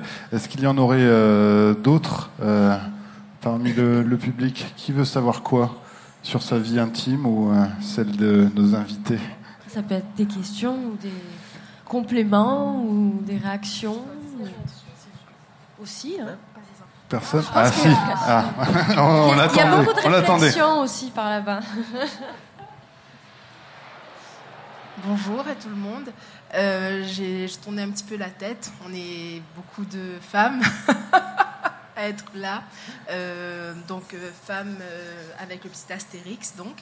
Et, et, et je voulais rebondir sur la question de la thérapie et de l'importance euh, de, du travail sur soi, que malheureusement, c'est souvent nous qui le faisons, qui, sommes dans cette introspection, euh, qui, sont, qui sommes dans, dans, cette quête, entre guillemets, de la vérité. Euh, et quand j'entends vérité, c'est de pourquoi je souffre. Qu'est-ce qui est en train de, me faire souffrir Pourquoi ça marche pas Pourquoi j'ai pas réussi à être aimé Etc. Etc. Et le fait est de recontextualiser perpétuellement quand on, doit se recontextualiser par rapport à nos âges, on doit se recontextualiser par rapport à nos vécus, euh, euh, à, nos pays d'origine, etc., nos cultures. Moi, euh, je viens d'île Maurice, par exemple, et quand on se faisait estiver dans la rue, c'était un compliment. Et donc, on était contente, ça veut dire que yes, on était validé. Bon, en plus, je suis grosse, donc du coup, yes, yes, j'étais validée. Et, toute l'adolescence, le, fait d'être jeune femme, ça passe par cette validation extérieur, donc ce, focus extérieur, et c'est plutôt en arrivant ben, dans la trentaine, et puis après avoir écumé trop d'échecs, et en fait c'est même pas des échecs, c'est la déshérence euh, amoureuse, c'est que on a de l'amour à donner, genre à 3000%, et on parlait d'amitié, et je pense que c'est hyper important, c'est que souvent, quand on se met en relation exclusive, d'un coup, pouf, les amis, on, les oublie. On, se, notre mec, on, se sacrifierait. Euh, moi, moi, par exemple, je me réveillais à 5 heures du matin pour aller prendre des cafés, parce que mon ancien chéri travaillait de nuit. je déteste me réveiller à 5 heures du matin. Et donc, du coup, ce que je veux dire, c'est que euh, avec ce fameux par amour, euh, on, et, j'ai une amie, euh, Marchou, qui, qui un jour m'a fait comprendre l'expression coûte que coûte c'est que coûte que coûte, on se mettait dans des situations, des, choses qui, auraient été euh, inacceptables de la part de, personnes, euh, d'amis, par exemple, on aurait coupé des amitiés euh, pour moins que ça. Et, quand on, remet tous ces bouts-là, et quand on refait le puzzle de pourquoi on est dans cet endroit amoureux, et le, célibat est justement l'endroit de, la réparation, mais aussi l'endroit de la respiration. On doit de compte à personne, on rentre quand on veut, on fait ce qu'on a à faire, etc. Et quand on a été célibataire, longtemps, ça devient très très difficile de se remettre en couple exclusif dans la même maison et tout. Et, euh, en fait, il ne faut pas oublier l'individualité, l'espace à soi, et que, et que c'est beau en fait, et que on, et, et qu'on peut exister comme ça, et qu'on on est unique, vraiment, on est unique chacun et chacune à nos endroits, et, de nous avoir tellement vendu l'amour, et donc du coup le chagrin qui va avec, euh, euh, quand le chagrin amoureux. Euh, mettre trois ans se remettre de quelqu'un, on a d'autres choses à faire de notre time, quoi. Et, euh, donc là, on est en plein dans cette révolution amoureuse. Tous les bouquins qui sont sortis, on s'interroge et c'est et in fine et où Axel a raison, c'est la question de la fluidité. On est fluide. Ils, nous disent que nos cellules ont changé au bout de sept ans. Donc là, il y a sept ans, on était une personne et là, on n'est plus la même personne. Donc on se rend compte, quoi. Voilà, c'était ma participation. Merci, Merci beaucoup. Et ça me fait penser à un truc aussi, c'est que dans une euh, société genre qui est sexiste, où les hommes ont quand même des privilèges encore aujourd'hui, même s'il y a eu des avancées sur les 50 dernières années, en fait, il va y avoir un truc, c'est que les femmes vont chercher, comme tu le disais, à être validées par les femmes, mais en fait, c'est une course euh, par les hommes, pardon, et c'est une course infinie parce que les hommes eux-mêmes cherchent à être validés par les autres hommes, parce que genre, ce qui est valorisé, c'est le regard masculin. Donc les hommes vont être cher- chercher à être validés par euh, d'autres mecs. Et pendant que les meufs essayent d'avoir leur validation, donc tout le monde est en train de courir après les hommes, et du coup, genre, personne ne trouve vraiment euh, de, joie là-dedans, puisque c'est une fuite en avant constante, quoi. Puis le couple hétéro est quand même le terreau le plus fertile en violence. Euh, à l'heure actuelle, 85% des viols sont commis par un homme qu'on connaît. Euh, c'est vraiment l'endroit où il y a le plus de violences sexuistes, c'est le couple hétéro. Donc on passe notre temps à romantiser toutes ces histoires-là, à en faire un but à atteindre, alors que finalement c'est là qu'on va le plus douiller. C'est très intéressant du coup. D'autres personnes dans le public, ouais. Alors attendez, vous n'êtes pas vus, mais il y en a deux qui ont levé la main en même temps. Bah, vous vous faites des politesses. Allez, la première ici. Euh, alors, moi, j'aimerais bah, beaucoup vous remercier pour votre ouvrage parce que, euh, alors, quand il est sorti, je l'ai beaucoup attendu, j'avais suivi la com et tout, je l'attendais avec beaucoup de hâte et je l'ai reçu un peu tardivement. Euh, mais il est arrivé d'une très belle façon chez moi. Euh, je faisais Noël en famille. Euh, j'ai pas forcément des très bons liens avec eux. Et entre une crème anti-rides et un bouquin sur les joies de la maternité, alors que euh, je ne compte pas avoir d'enfants, il y avait nos amours radicales. voilà, c'était un cadeau d'un ami. Et, et en fait, ça m'a fait extrêmement bah, déjà plaisir. Ça a illuminé euh, mes vacances de Noël, hein, euh, soyons honnêtes. Et au-delà de ça, euh, tout en étant un, bouquin, oui, qui parle d'amour, ça m'a conforté dans mon, dans mon choix du célibat, quelque part. Et, puis c'était vraiment bien la bonne période où justement tu es en famille, on te dit oui, mais comment ça, tu veux pas d'enfant mais, mais pourquoi t'as pourquoi t'as pas un copain Parce que t'as pas ça rencontré le bon. n'intéresse pas. voilà, exactement, je n'ai pas rencontré le bon, c'est ça, c'est toujours l'argument. Et euh, bah, du coup, voilà, je voulais vous remercier pour ça parce que vous avez vraiment sauvé euh, mon mois de décembre. Voilà. Bah, rien que pour ça, c'est une grande victoire. Merci de nous la partager. Merci. Je suis pas très à l'aise pour parler là, mais euh, du coup, euh, ton discours euh, sur la colère, ça me parle beaucoup. Euh, oui, Anaïs. euh, euh, Anaïs, excuse-moi. je- Et, euh, et là, par exemple, ben, moi, je suis un petit peu énervée de voir qu'il n'y a que des femmes, comme d'habitude, en fait, qui, euh, ben, qui prennent en charge et qui se positionnent, qui réfléchissent, qui essayent de se déconstruire. Et ça m'énerve de voir qu'en fait, il y a, il y a deux, trois mecs euh, euh, qui, qui traînent. Et, euh, et euh, cette colère que j'ai euh, par rapport à mon vécu avec les hommes, là, avec le temps, ben, je sais plus trop euh, comment faire euh, pour continuer à relationner avec les hommes. Et, euh, qu'est-ce qu'on fait de cette colère? Et du coup, j'aimerais bien que tu nous en parles. Voilà. C'est la, plus grande question, celle que je crains. Euh, je t'avoue que je sais pas encore. euh, du coup, si tu sais pas si tu as lu le texte ou pas, mais je suis vraiment très, très, très, très en colère. J'explique les raisons. Vous le lirez euh, pour toute réclamation. Vous lirez le texte avant de faire la réclamation. Euh, je sais pas quoi faire de cette colère. Il y a eu des moments où elle m'a complètement bouffé, en fait, où elle m'a, elle a complètement pris le dessus. Et, euh, et derrière, il y a, y a de- à chaque fois une rencontre à un moment donné qui me adouci. Euh, j'ai l'impression de tomber sur une pépite. Et puis euh, c'est euh, le dream pendant deux ans. Et puis de nouveau les mêmes problématiques qui se présentent. Donc euh, pour l'instant, je sais pas qu'en faire. Euh, moi, en tout cas, parce que cette colère est là et qu'elle brûle, mais tout le temps en moi et que je peux pas l'éteindre, je prends soin de moi beaucoup plus qu'avant. Je sélectionne beaucoup mieux les gens que je fréquente. Je j'ose dire non à tous les endroits qui sont et qui me semblent violents. Enfin, moi, je suis quelqu'un de très anxieux. J'ai un TDAH aussi, donc euh, bref. euh, bon, euh, j'ai un cerveau complexe, quoi, mais du coup, là, vraiment, l'idée, c'est de dire, ok, cette violence, elle m'appartient pas de toute façon. On me l'a inculquée, on me l'a apprise. Euh, moi, j'en ai pas besoin dans ma vie, donc euh, le seul truc que je peux faire, c'est me concentrer complètement sur moi et sincèrement sur moi. Donc là, je suis pareil dans une démarche de célibat euh, radicale et euh, choisie et politique, je dirais même. Euh, et euh, la grande thématique, c'est euh, de moi être tendre avec moi, puisque je peux pas empêcher les hommes d'être violents vis-à-vis de moi. Je peux pas les empêcher de m'agresser quand je sors dans la rue. Je peux pas les empêcher. Donc tout ce que je peux faire là, c'est moi au moins être ma principale fournisseuse de tendresse. C'est la seule stratégie que j'ai à donner. Et peut-être dans deux ans, j'en aurai d'autres à partager, mais là, j'en suis là, quoi. Et je pense qu'il va falloir aussi commencer à interroger le fait de, que les hommes euh, qui se disent hétéros, donc qui se disent qu'ils aiment les femmes, qui veulent relationner avec elles, bah, effectivement, comme tu le dis, ils sont pas nombreux à être là. Ou alors il y a des énormes réticences ou beaucoup de colère quand ils entendent des discours euh, féministes.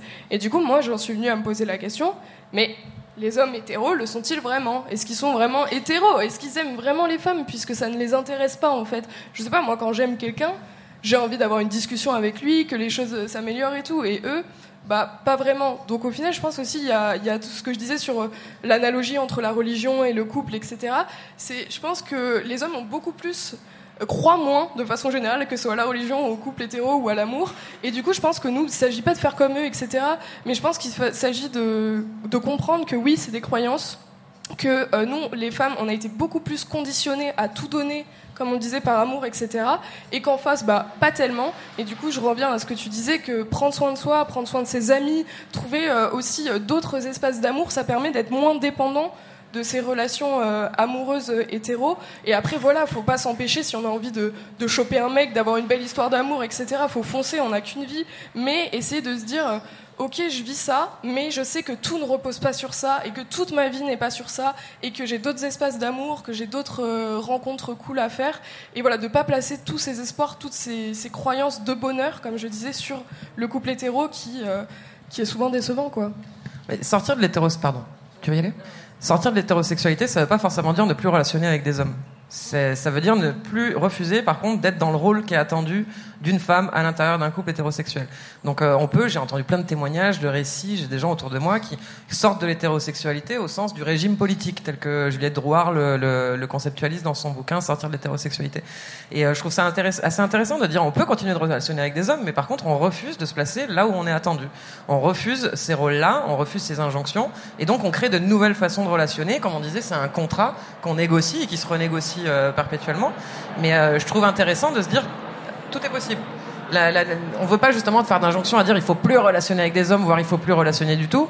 Euh, par contre, il faut, composer avec euh, nos colères, avec nos traumas aussi, surtout, je pense, euh, parce que c'est de là que vient toute cette colère, et, arriver à créer un cadre safe à l'intérieur avec les gens qu'on aime, mais que ce soit en amitié, en amour, même au travail, partout, arriver à créer un cadre safe pour tout le monde. Donc c'est des choses qui se rediscutent constamment. Il peut pas y avoir une façon de faire définitive, ça n'existe pas. Et il faut jamais oublier que derrière cette conversation, il y a en fait la mésestime du féminin. Parce que tout ce, tout ce rapport au, euh, aux soins de soi, à l'amour, à la tendresse, etc., tout ça c'est étiqueté comme féminin. Et quelque part, le fait qu'il y ait peut-être une poignée d'hommes avec nous aujourd'hui, ça parle aussi du regard qu'on peut poser sur ceux qui s'intéressent à ces questions-là, qu'on va dévaloriser en, en leur en leur disant que c'est hein. des ouais que c'est pas vraiment des mecs en fait. Que euh, ils sont en train de se faire euh, laver le cerveau par les meufs euh, qu'est-ce que c'est que cet intérêt pour ces questions-là? Ça a toujours très bien marché jusqu'à maintenant. Qu'est-ce qu'elles nous font chier avec leurs nouveaux paramètres? Mais à la fin de la journée en fait ça parle toujours toujours dans toutes nos cultures de cet esprit d'espèce de mépris qu'on a pour le féminin en général. Pour, et quand je parle du féminin, je parle pas de la féminité. Hein. Je parle de, de vraiment ce, euh, voilà, ce, ce juste le, fait de, de, prendre soin de soi, prendre euh, soin de l'autre. Et je crois que au-delà de la conversation qu'on a en ce moment, c'est aussi à ça qu'on essaye de, de, contribuer à, ré, ouais, à réhabiliter cet aspect-là, parce que à la fin de la journée, en fait, on est fait des deux principes. On est fait du principe féminin, du principe masculin. Là, vous pourriez vous dire que c'est notre principe masculin qui fait qu'on est euh, sur scène et qu'on ouvre nos gueules et que voilà et qu'on dit ce qu'on a à dire. Mais euh, mais en fait, on est l'idée, c'est d'harmoniser les deux. Et je pense que c'est quelque chose qui est infiniment atrophié dans les cultures dans lesquelles on est aujourd'hui chez les hommes et qu'il y a peut-être une conversation à avoir de ce point de vue-là aussi sur cette question. Mais c'est un avis personnel. Je crois, euh, j'abonde complètement dans ton sens, et en plus, je crois qu'aussi on, laisse trop les hommes passifs dans nos récits de leur violence. Euh, quand on parle de violences faites aux femmes, par exemple, je, déteste ce terme. Les violences faites aux femmes n'existent pas. Il y a que des violences d'hommes en fait. C'est pas des violences qui nous tombent dessus parce qu'un jour on est avec une vulve euh, ou qu'on s'identifie femme. C'est pas ça le, c'est pas ça le jeu. C'est qu'à un moment donné, il y a des, beaucoup, énormément d'hommes qui sont violents vis-à-vis des personnes sexisées et aussi entre eux, euh, vis-à-vis des hommes gays, etc. Ils ont le quasi monopole des violences, quelles qu'elles soient. Et nous, dans nos récits, euh, et je dis nous parce que je m'inclus complètement dedans. euh, Jusqu'à il y a peu de temps, je, je conscientisais pas ce fait-là. Euh, par exemple, quand je vois les visuels de féminicide produits par nous toutes, à chaque fois, on en est à 43 femmes tuées par un homme. Non, c'est 43 hommes qui ont tué en fait. Et je pense que si les hommes étaient plus actifs aussi dans nos récits de leur violence, ils se sentiraient peut-être un petit peu plus concernés. Parce que là, on les efface, comme si c'était des problèmes de femmes qui nous tombent dessus, comme ça. Il suffit, euh, d'être venu au monde et puis paf, tu te prends, ça dans la gueule. C'est pas le cas du tout. Et je pense qu'on a intérêt à remettre les hommes en posture, complètement active. Là, on dirait que c'est, euh, on s'est jeté sous leurs coups, on s'est jeté devant leurs âmes, on s'est jeté euh, sous leur voiture. Non. C'est eux qui ont décidé à un moment donné de passer le cap de la violence. C'est eux qui sont les sujets. Et ça, je pense que c'est aussi un truc qu'on doit commencer à aborder, et très rapidement à mon sens, euh, de les remettre au centre. Ces violences-là leur appartiennent, c'est eux qui les commettent, c'est nous qui les subissons, mais on ne compte que les victimes, on ne compte jamais les coupables. J'ai travaillé pendant 10 ans sur le harcèlement de rue, je sais vous dire combien il y a de victimes. J'ai jamais eu aucun chiffre sur les agresseurs. Et ça aussi, ça dit des choses. C'est systématiquement les femmes, on en fait un problème de femmes, qui ne concerne donc pas les hommes, quand bien même ils en seraient les principaux protagonistes. Et c'est un, ça c'est un travers euh, par lequel, un biais par lequel on est tous concernés, c'est qu'on imagine toujours qu'on est euh, dans le camp euh, des, des personnes victimes, mais on n'imagine jamais que les agresseurs sont parmi nos proches. Donc, euh, en matière des, questions sur euh, les violences sexuelles, on imagine toujours qu'on connaît une femme, une fille euh, qui en a été victime et on sera, je sais pas, Zorro, on viendra en aide et tout machin. Mais on se pose jamais la question de savoir qu'est-ce qui se passe si l'agresseur est notre frère et notre père et notre oncle et quelqu'un d'un cercle qu'on connaît. Et c'est pareil pour le harcèlement Et tous à l'école. Tout le monde veut absolument euh, imaginer euh, être le parent de l'enfant harcelé, mais jamais, jamais, jamais des gamins qui harcèlent. Ce n'est pas possible, on peut pas s'en sortir. C'est pas, c'est pas à géométrie variable comme ça. Donc à un moment donné, faut balayer devant notre porte, se sortir les doigts du cul et y aller vraiment quoi. Pour ça, du coup, je trouvais que la colère, c'est un privilège aussi, de pouvoir ressentir la colère, parce que c'est d'en être consciente. Et euh, du coup, de pouvoir euh, bah, prendre du recul et mettre en place, euh, ne serait-ce qu'à que- son cercle, au niveau de son cercle personnel, familial, proche, avec nos amis, de pouvoir mettre en place bah, quelques techniques pour... Enfin, c'est même pas juste des techniques, mais aussi de partager la parole, de, par- de s'écouter, d'écouter la parole, d'écouter, de croire euh, nos proches euh, victimes ou, qui auraient remarqué des situations euh, qui ne correspondraient pas en fait à, un sentiment de sécurité et, de les croire tout de suite. Et à partir du moment où on les croit, c'est aussi les diriger vers ce qui les mettrait un peu plus en sécurité. Enfin, c'est par rapport à ça que je trouve que c'est aussi un privilège et pas juste quelque chose qu'on subit comme, comme, euh, comme néfaste ou dangereux pour soi d'être en colère. Je pense que c'est un vrai moteur euh, qui aide à aller de l'avant et à se protéger entre nous aussi. Enfin, soi et entre nous aussi. C'est extrêmement important, c'est toujours ce, critère, euh, enfin, ce, l'agentivité, ça, ça découle de ça en fait. De redonner le pouvoir aux gens, c'est prendre en compte tous les paramètres du problème. C'est pas esquiver une partie et se donner le beau rôle et espérer que ça, ça va suffire à avoir le beau rôle. Ce n'est, enfin, c'est pas possible en fait.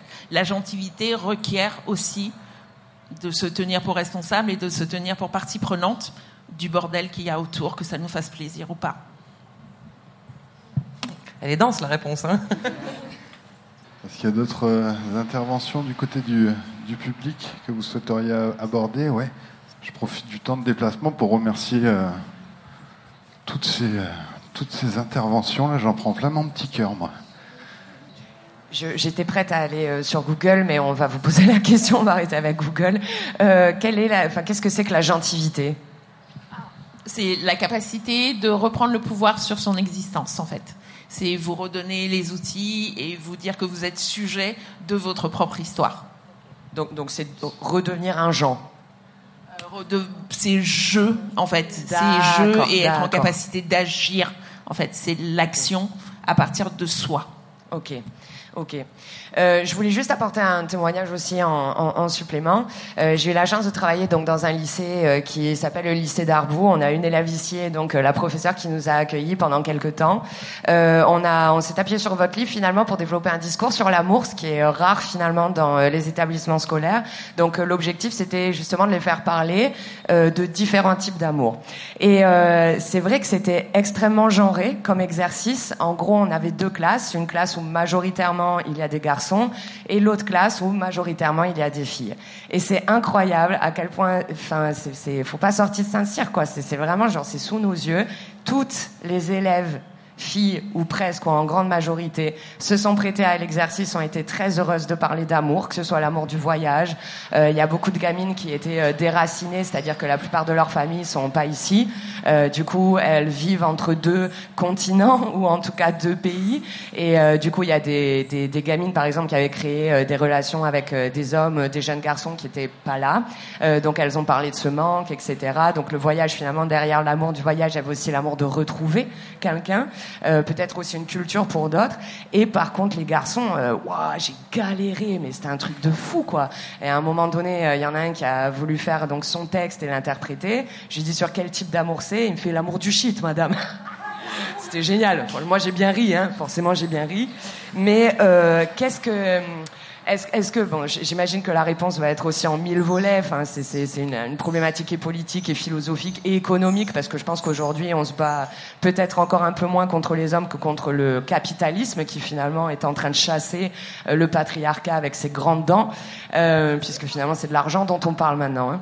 Euh, et, ils sont euh, très copains, hein, le capitalisme. Ah oui, oui, bah, de toute façon, c'est fait pour eux, par eux. Enfin, on est, on est d'accord avec ça. Mais là, aujourd'hui, puisque les gamins sont capables et les gamines sont capables de dire, ouais, madame, on sait ce que vous dites. Enfin, peut-être pas dans cet établissement, mais dans d'autres établissements, ils sont saoulés de nous, les féministes. Ils en ont marre de nous voir arriver avec nos trucs. Ils nous disent, ouais, madame, c'est nos parents qui nous le disent, c'est nos profs, c'est nos potes, on a des assos, d'élèves, gna gna gna. Donc, en vrai, ils ont l'impression d'être méga sensibilisés. Aujourd'hui, t'allumes, enfin, tu suis une, ta série Netflix, t'as une gamine, son meilleur ami est forcément gay, euh, enfin tu vois, et noir aussi parce que, enfin voilà, donc ils essaient de faire des quotas, on est content. Et, euh, et du coup, qu'est-ce que c'est que, que, enfin, comment on peut, on peut amener ces jeunes finalement à ne pas avoir peur de parler d'amour parce que les garçons ont eu peur de parler d'amour, même s'il y a eu une envie, il y a eu beaucoup d'envie, c'est-à-dire qu'ils sont venus me voir. Dès qu'on pouvait avoir un moment privilégié. Et ben là, on rentrait dans quelque chose de beaucoup plus intime où il y, a, il y avait une vraie envie de la part de ces garçons de s'exprimer sur un vrai amour, alors que les filles, euh, j'ai pas eu besoin de rentrer dedans. C'est, c'est sorti. Et en plus, elles en avaient besoin, elles en avaient envie et elles avaient une certaine expertise sur leurs mots et leur langage. Que fait-on avec nos jeunes? Parce que nous, on est grands, mais que fait-on avec ces jeunes? On leur fait lire Belle Hook. oui, qui est toujours pas traduit en français, je te rappelle. Euh, moi, j'ai envie de vous dire que ben, ça reflète absolument le conditionnement euh, sociétal dans lequel ils gravitent. Euh, c'est c'est pas euh, encouragé d'avoir euh, les garçons qui parlent de leurs sentiments. et là il y a des couches successives en fonction de l'origine des garçons en question. C'est encore lié au féminin. Ouais, voilà. Donc euh, il faut savoir que voilà, il y a il y a des cultures où c'est encore moins euh, bien vu. Euh, et je pense que c'est bah déjà être conscient de ça. Et, et il faut qu'on trouve des feintes. En fait, je, moi je bah moi, tu me demandes comment faire. Je crois qu'on fait comme tu fais toi, en fait. Euh, tu ouvres ces espaces-là et c'est ça qu'il faut faire, en fait. Euh, euh, je pense que ce que tu décris, c'est exactement comme ça qu'on fabrique des hommes violents. En, depuis toujours, on empêche les garçons de vivre leurs émotions. On leur dit qu'il faut pas pleurer parce que tu pleures comme une fille, euh, qu'il faut pas ci, qu'il faut pas exprimer son amour, etc. Et je pense que moi aussi, si on m'avait interdit d'exprimer mes émotions, je serais sûrement quelqu'un de violent aujourd'hui, en fait. Euh, parce qu'à un moment donné, il faut que ça sorte tout ça, ça, ça se recycle pas tout seul, quoi. Et, euh, donc, je pense que vraiment la, toxicité de la masculinité s'articule particulièrement autour de ce, ce, bouchon, ce couvercle qu'on met sur leurs émotions dès le plus jeune âge. Donc, il faut l'enlever. Et c'est ce que tu fais déjà avec tes ateliers. Donc, il euh, faut juste continuer. et du coup, l'autrice Bello, qui est décédée récemment, elle disait que l'apprentissage de la masculinité, c'est vraiment la nécroser et aliéner toute une partie de leur personnalité justement autour de l'expression des, des, sentiments. Elle a une, une, une citation que j'aime beaucoup. Elle dit Le prix effroyable que les hommes paient pour avoir le pouvoir sur nous, donc nous les femmes, est la perte de leur capacité à donner et à recevoir de l'amour. Pour ressentir de l'amour, il faut abandonner tout pouvoir. Et en fait, derrière ça, il y a. Donc c'est pour ça quand on dit que le capitalisme est l'ami du patriarcat, etc., parce que derrière le capitalisme, il y a toujours euh, des enjeux de pouvoir et de richesse, etc. Et en fait, pour des penseuses euh, comme Bell Hooks, il ne peut pas y avoir d'amour quand il y a du pouvoir qui est en jeu, parce que l'amour, le pouvoir va forcément venir aliéner et euh, transformer l'amour quoi en violence. Et donc, euh, je pense que c'est euh, hyper intéressant et peut-être aussi de faire des ponts avec d'autres formes d'expression. Je sais pas, par exemple, enfin de, de, domination. Par exemple, si on est avec un, un, un milieu de gens qui populaires, peut-être que faire des ponts entre les différents systèmes d'oppression, que ce soit le racisme, le fait d'être dans une classe sociale pauvre, etc., et montrer que tout ça c'est relié et que tout ça c'est la recherche du pouvoir, euh, de l'argent, de la conquête, etc., bah, ça peut euh, les aider à se mettre euh, à, je sais pas comment expliquer, mais à prendre un peu du recul et à se dire ah oui, bah oui, en fait, ah oui, je comprends, il y a des liens, il y a des ponts et ça me parle plus en fait. Mais bravo. Bah, merci à toi du coup de faire ces ateliers, c'est super important. C'est pas du tout anecdotique comme forme d'engagement, hein, pas du tout, loin de là. C'est moi. Euh, en fait, je, voulais euh, te parler d'un court métrage que j'ai vu euh, récemment qui s'appelle Oh les cœurs et ça dure 15 minutes et c'est un trajet en bus de collégiens, de collégiennes qui est sublime. Ça a eu le prix des collégiens, collégiennes. C'est réalisé par Adrien Moïse Dulin. Et euh, ça prend vraiment au trip. Ça a eu le, prix des lycéens, des collégiens, blablabli. Et, euh, c'est une jolie. Euh, c'est autour d'un petit jeune homme qui tombe grave amoureux, qui n'arrive pas à déclarer sa flamme. Et tout ce, ce, truc qui se passe. Et c'était d'une poésie, mais absolue, quoi. Et donc, voilà, je pense que ça, ça, passe aussi par le fait de voir des choses, parce que discuter, c'est. discuter, on peut tous discuter mais à un moment aussi, le, fait d'être en groupe, il y a le, masque qui doit être là, le masque de comment on doit se présenter socialement, etc. Et, euh, et donc, euh, lorsque on, autour de films, parce que moi j'adore aussi le cinéma, on, se retrouve à pouvoir échanger de façon hyper intéressante. Et euh, il y a un truc qui m'est venu aussi à l'esprit, c'est l'importance de la vigilance perpétuelle, parce que là, on est en plein dans le Amber Head et euh, Johnny Depp, et Olympe Rêve a fait oh. tout un dos sur euh, euh, comment ce procès est en train d'écraser MeToo. Avec une violence qui ne dit pas son nom. la pétition pour que Amber Head ne, passe pas sur Aquaman, ça a eu 4 millions de signatures. C'est la pétition la plus signée de l'histoire. Voilà. C'est pour défendre un agresseur sexuel et un. Ben, bref. Euh, bref. Et donc, on va pas lancer cette discussion. Oui, oui, oui, voilà. Et, et en fait, c'est l'importance de, de, la vigilance et, et, et de, de, prendre les choses, euh, euh, d'arrêter avec l'émotivité, façon de parler. Je, je, suis très mal placée parce que je suis très émotive, mais d'être factuelle systématiquement et de montrer comment une femme qui a littéralement été couverte de bleu, qui est arrivée, qui a sorti son témoignage, parce que que tout le temps on nous dit euh, pourquoi vous n'avez pas porté plainte, pourquoi vous n'allez pas euh, faire ça, etc. Et maintenant on a plein d'outils aussi euh, qui nous disent bah, on peut faire des choses en ligne, on n'est plus obligé d'être face à des gens qui vont pas forcément savoir recevoir notre parole, etc. Et oui, le sexisme est le lit de toutes les violences, le capitalisme est le lit de toutes les violences. Et en fait, on est fatigué d'être en colère en fait. Hein. C'est pas la cortisol, c'est pas bon. Hein. On préfère l'endorphine, d'être de, des moments fun en fait. C'est pas c'est pas écrit dans notre ADN qu'on a envie d'être en colère. Donc euh, voilà, je voulais, euh, voilà, l'importance de la vigilance parce que on voit ce qui se passe aux États-Unis par rapport à l'avortement et en fait on se lève et on est comme ça. Euh, c'est moi qui a pas ma tête. pas vu l'image. Tu l'as tellement bien fait. Voilà, on se lève et on est en PLS et c'est pour ça que des fois il faut couper, qu'il faut se ressourcer, qu'il faut lire, aller boire des coups dans des gobelets éco-responsables. vraiment. voilà. Merci Kat. Euh, du coup, moi, avec tout ça, y a, je reviens sur la, notion de gentil. agentivité. Agentivité. Euh, est-ce que c'est pas le le, le, le lieu justement de, de, de résolution de, de, quelque chose parce qu'on a euh, on navigue vite entre effectivement le côté euh, féministe qui concerne euh, que les femmes. On voit qu'il y a beaucoup de choses à faire, que vous prenez toutes énormément euh, sur vous d'abord, et du coup on a l'impression que le la, la, la, solution c'est juste de, de, tout renverser, quoi, de tout fracasser, de Enfin, ouais, il y a, y a, un truc de, de, violent à faire finalement. Est-ce que c'est cette agentivité là qui permettrait quelque chose de plus euh, transitoire ou je sais pas comment le, le dire, mais euh, d'amener tout le monde à participer à cet, euh, à cet effort qui doit être collectif, ah quoi. Oui, c'est, oui, oui. L'idée, c'est toujours de rappeler aux gens en fait qu'ils ont du pouvoir à partir du moment où vous rappelez aux gens qu'ils ont du pouvoir, nous sommes quand même euh, en France ici. Hein, en 1789, il s'est passé deux trois trucs. Hein, donc euh, il y a un peu une tradition, un truc machin. Euh, et c'est euh, moi c'est une notion à laquelle je tiens beaucoup et c'est une notion qui est chère à une, à une autrice afro-américaine que j'aime beaucoup. qui s'appelle Alice Walker.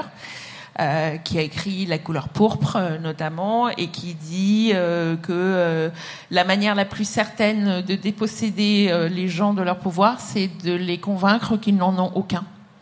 Voilà. Et je pense que ça, c'est le gros, gros, gros, la grosse arnaque du patriarcat, c'est d'avoir réussi à nous convaincre qu'on était euh, né pour subir et qu'en fait on n'avait pas de pouvoir. Mais on en a tout le temps, tout le temps. Oui, Non, mais, mais juste pour rebondir, euh, c'est vrai qu'à chaque fois, on dit, euh, dans les critiques qu'on peut entendre sur le féminisme, il y a cette idée qu'on mettrait les femmes en statut de victime, ou qu'on victimiserait les femmes, ou je sais pas quoi. Non, Ça, c'est pas nous qui nous en chargeons. Non, non le féminisme, c'est justement redonner de la gentilité, comme tu disais, et du pouvoir aux femmes, et leur dire qu'elles en ont beaucoup plus que ce qu'on essaye bien de leur faire croire. Euh, voilà. En, plus, on est majoritaire, donc euh, si en vrai on se soulevait, on est quand même 52% de la population mondiale, on l'oublie un peu trop, quoi. Ouais, euh, oui, on l'oublie un peu trop à mon goût aussi. Et euh, si je peux juste rajouter un truc, si on pouvait essayer d'utiliser le terme personne victime plutôt que victime, on n'est pas que ce qui se produit à un moment donné dans notre vie. En fait, on est des personnes à qui quelque chose arrive à qui quelqu'un fait quelque chose. À qui quelqu'un. oui, pardon, excuse-moi. Oui, bon, d'accord, ok. je m'excuse. Euh, tu te rends compte Même moi, je dis ça. Non, mais on est en cours, on, moi, on, bosse, quoi. C'est euh, parce qu'en fait, on est, on est plus vaste que cette agression et, ce qui peut se produire. On existait avant, on a continué d'exister pendant et on va continuer d'exister après. Donc, s'il vous plaît, plutôt des personnes victimes, parce qu'on est quand même on continue à relationner avec vous et on a relationné avant. On est des filles, on est des femmes, on est des mères, on est des amis, on est des on est des meufs badass. Donc euh, personne victime. Si vous entendez ce terme de victime, voilà, rectifiez. C'est c'est plus que ça. On peut l'avoir été et ne plus l'être non plus. Cher public, ouais. D'abord derrière. Euh, j'ai juste une petite question qui est peut-être un petit peu personnelle. Euh, je voulais savoir si vous arrivez à avoir de la bienveillance de la part notamment de vos proches ou de votre, de votre famille par rapport à tout ce que vous amenez, tout, euh, tout ce que vous apportez aux gens, toutes, toutes, vos idées tout ça, tout ce qui fait réfléchir tout le monde. Parce que moi, je me rends compte que la grosse majorité des violences euh, sexistes que je peux subir, ça vient majoritairement vraiment de mon cercle familial en fait. À chaque fois que je vais voir ma famille, que je vais voir des, finalement des générations un peu plus anciennes que la mienne, hein, euh, je, ils s'en rendent pas forcément compte parce que c'est pas forcément visé vers moi, parce que c'est de manière générale, mais euh, je m'en prends plein la gueule, quoi, hein, pour rester euh, pas poli du coup. Euh, et, et c'est à chaque fois que j'essaye d'amener, même gentiment, de dire mais vous pouvez pas dire ça, ou d'essayer d'expliquer un peu et tout ça, bah en fait, euh, soit je me prends des remarques à la con en mode euh, j'en fais trop, je suis trop extrême. Tu casses l'ambiance. Voilà, je casse l'ambiance, exactement. Et c'est bien que j'en suis arrivée à un stade où à chaque fois que je vais voir ma famille, et je parle de tous, hein, euh, je suis fatiguée en fait et j'en suis à un stade où j'ai même plus envie de les voir. Et à chaque fois qu'on me dit bah faut que tu viennes les voir parce que c'est quand même ta famille euh, c'est important et tout ça. Moi je me dis bah ouais mais à chaque fois que je vais les voir bah en fait je repars dans un mood complètement où je suis cassée je suis crevée. J'ai l'impression d'avoir passé euh, des heures et des heures à lutter à entendre des choses que qui me révoltent et tout ça. Et je voulais vraiment savoir si du coup vous de votre côté vous arrivez et comment à, vraiment aller chercher la bienveillance et l'écoute du côté de vos proches si vous en avez, si vous arrivez, voilà, tout simplement. Mais déjà, on a tendance à croire que euh, c'est un dû que les femmes soient toujours bienveillantes, euh, conciliantes, euh, arrangeantes, etc. Et du coup, c'est tellement un dû que c'est quelque chose qu'on qu'on questionne pas. Et quand ce dû n'est pas là, ça crée une déconvenue et du coup, ça peut créer de la violence. Alors, euh, enfin, c'est pas que toi crée de la violence, c'est eux se revoient euh, leur propre violence, quoi. Et euh, moi, pour euh, répondre à ta question, au début, je viens pas d'une famille qui est politisée du tout sur ces questions, donc ça a été très compliqué, euh, notamment pour mon père. Donc il y avait un mélange de incompréhension. euh, je pense aussi de culpabilité de sa part, de se dire qu'est-ce que j'ai loupé? Parce que moi j'ai été élevée que par mon père et, j'ai deux frères, donc dans un environnement 100% masculin. Et je pense qu'il y avait un truc de qu'est-ce que j'ai loupé pour que ma fille soit autant féministe. Est-ce que je lui ai fait du mal? Est-ce que nanana? Et euh, donc il y avait un mélange d'incompréhension et un mélange de peur aussi par rapport à mon exposition médiatique du coup. Euh, surtout que j'ai euh, enfin comme énormément de féministes j'ai reçu des menaces de mort j'ai été suivie chez moi enfin des trucs euh, voilà qui arrivent à beaucoup de féministes euh, encore aujourd'hui par des hommes du coup. Et, et donc il y avait ce- cette peur cette incompréhension etc et du coup moi il y a un moment où il est allé trop loin. Genre il a été trop violent envers moi et je lui ai dit écoute j'ai besoin de temps. Donc j'ai été en rupture familiale pendant six mois et je lui ai dit, euh, je prends le temps de moi, en fait, me remettre de ça, et euh, je ne sais pas quand je reviendrai vers toi, mais on verra. Et en fait, ce temps où il s'est rendu compte qu'il considérait que c'était un dû que je sois tout le temps là pour, la, pour lui, pour l'écouter, pour être à ses côtés, etc. Et le fait que je dise non, là t'es allé trop loin, je ne te parle plus, et c'est moi qui décide quand ce sera fini ou pas, bah, ça lui a mis une énorme baffe dans la gueule. Et il s'est rendu compte, en fait, de tout ce que je faisais sans, euh, sans qu'il s'en rende compte. Et en fait, bah, maintenant, on a des rapports euh, hyper apaisés. Il, me suit à fond, il suit tout ce que je fais, il comprend vachement de trucs, et, euh, et on a des échanges qui sont beaucoup plus apaisés. Et voilà, en fait, ça s'est passé par quelque chose d'assez radical, de maintenant, stop, je ne t'autorise plus à être violent, et je préfère que tu sois plus dans ma vie, jusqu'à ce que tu sois prêt à l'être correctement, en me respectant, en me traitant comme une être humaine, comme les autres. Et voilà. Léane, si je peux me permettre, du coup, la, première euh, rencontre après ce, moment de, rupture, c'est toi qui es re-allé euh, vers lui pour euh, lui exposer tout ce que tu avais pu ressentir, ce pourquoi ça avait déclenché tout ça chez toi? Je pense qu'il a beaucoup réfléchi de son côté aussi. Je pense qu'il a énormément souffert du fait d'être en rupture familiale avec moi, puisque je suis quand même très proche de mon père de base. Et du coup, je pense que que lui a fait son chemin de son côté, et moi, je suis revenue et je lui ai dit voilà, voilà ce que ça va donner. Je te prie de ne pas recommencer parce que je l'ai fait une fois, je le referai euh, sans hésitation. Et, euh, et de là, euh, il a vraiment mûri, je pense, on peut dire, même si c'est mon père, qu'il a vraiment mûri sur la question et qu'il a eu du recul dessus. Et voilà, maintenant nos rapports sont super. Lou? Oui, euh, non, je te vois pas trop, c'est bon. Euh, en fait, ça m'étonne pas du tout ce que tu dis quand tu, tu parles de violences euh, qui peuvent être exercées à notre rencontre dans, le, dans la cellule familiale, parce que je pense qu'au bout d'un moment, toute famille est un système.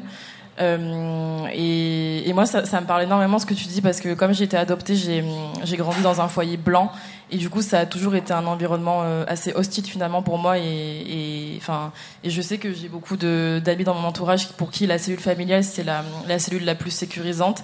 Et moi, ça a toujours été l'inverse. Ça a toujours été, enfin, un espace, euh, on va dire antagonique.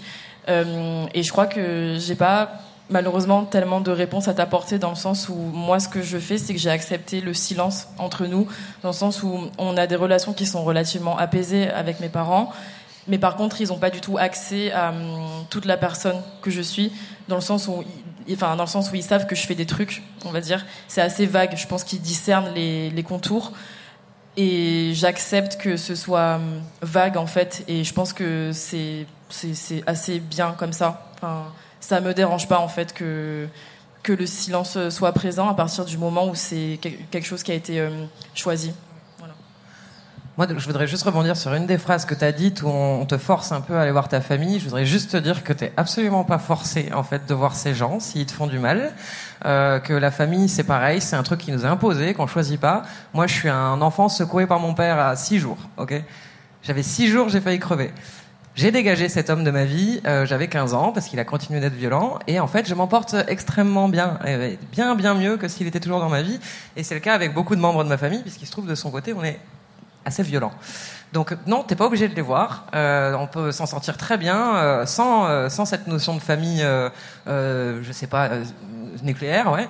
Il y a de l'amitié, il y a des gens au boulot, etc. Tout ça, c'est tout l'amour qu'on peut trouver dans le monde. Il y en a vraiment à plein d'endroits. La famille, on peut s'en passer aisément. Donc non, il n'y a rien qui te force à voir des gens s'ils te font du mal. S'il y a des gens qui te font peur, il n'y a rien qui te force à, à, t'imposer leur présence avec toi. Si à un moment donné, t'as pas envie d'y aller, tu es totalement légitime à ne pas y aller, à ne pas aller les voir. Et même sans aucune forme d'explication, en fait. Ça part que de ton ressenti. Si ça te met mal à l'aise, t'es totalement légitime à rester chez toi, à aller voir des potes à la place. Hein. Euh, bah, moi, j'ai fait un truc radical. Je suis partie de la maison à 17 ans parce que c'était pas possible. Euh, j'ai toujours euh, à l'esprit la même chose, c'est savoir, à savoir que si ces personnes n'étaient pas les membres de ma famille, je les fréquenterais pas. J'aime pas les personnes qui sont, et j'aimais pas la personne qui était en l'occurrence mon tuteur. Et vraiment, j'avais des bonnes raisons de pas aimer, je te jure, la personne qu'il était. Euh, et en fait, ça s'est fait comme ça dans ma tête. C'était clair et net. C'était genre bye bye. Et on s'est pas. Et ça me manque pas. J'ai effectivement une fille qui n'a pas d'oncle. Mais tu sais quoi Elle a tout un tas d'autres oncles, euh, d'autres présences masculines, euh, voilà, auxquelles elle peut se référer, et qui euh, et que j'ai choisi moi, par contre, d'accueillir dans notre vie et, et d'accueillir selon les termes qui me convenaient. Donc j'ai pas ce fil à la patte par rapport à la famille, et, et c'est quelque chose ultra subversif quand tu as une origine comme la mienne de tenir ce discours-là. Euh, mais, euh, mais on m'a fait assez de mal et j'ai vu faire assez de mal sous prétexte de ces liens-là pour être mais genre mais tellement tellement euh, je m'en fous en fait. Vraiment je m'en fous. La famille c'est celle qui te veut du bien et, et sorti de ce paramètre là je suis désolée mais en fait non tu mérites pas ce titre tu n'es pas mon frère et tu voilà, tu ne mérites pas ce titre. On se fait du bien, sinon rien. Vous avez une autre euh, réaction ici ou question? Euh, bonjour. Alors, je suis très impressionnée par euh, tout ça, cette aisance oratoire, euh, verbale, et je vous, je vous remercie de mettre des mots sur quelque chose qui n'est pas simple euh, à oraliser. Surtout, bon, je suis professeur des écoles, donc euh, ça, m'évoque certaines choses quand j'observe justement des comportements chez les enfants. euh, voilà. Et alors, plus personnellement, je voulais aussi aborder un thème. On a beaucoup parlé de bienveillance, euh, mais surtout, et je pense peut-être un peu toutes, je ne sais pas, on a eu aussi affaire à, des comportements de non-bienveillance entre, filles, par exemple. Alors, euh, ça, peut remonter au collège ou ça, peut encore faire écho encore présentement.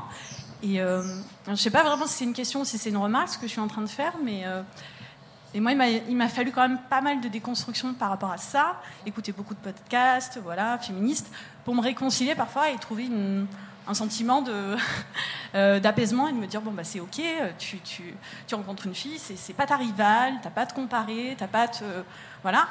Et j'ai l'impression que ça, découle aussi, enfin ça traduit la société patriarcale, dans laquelle on évolue forcément.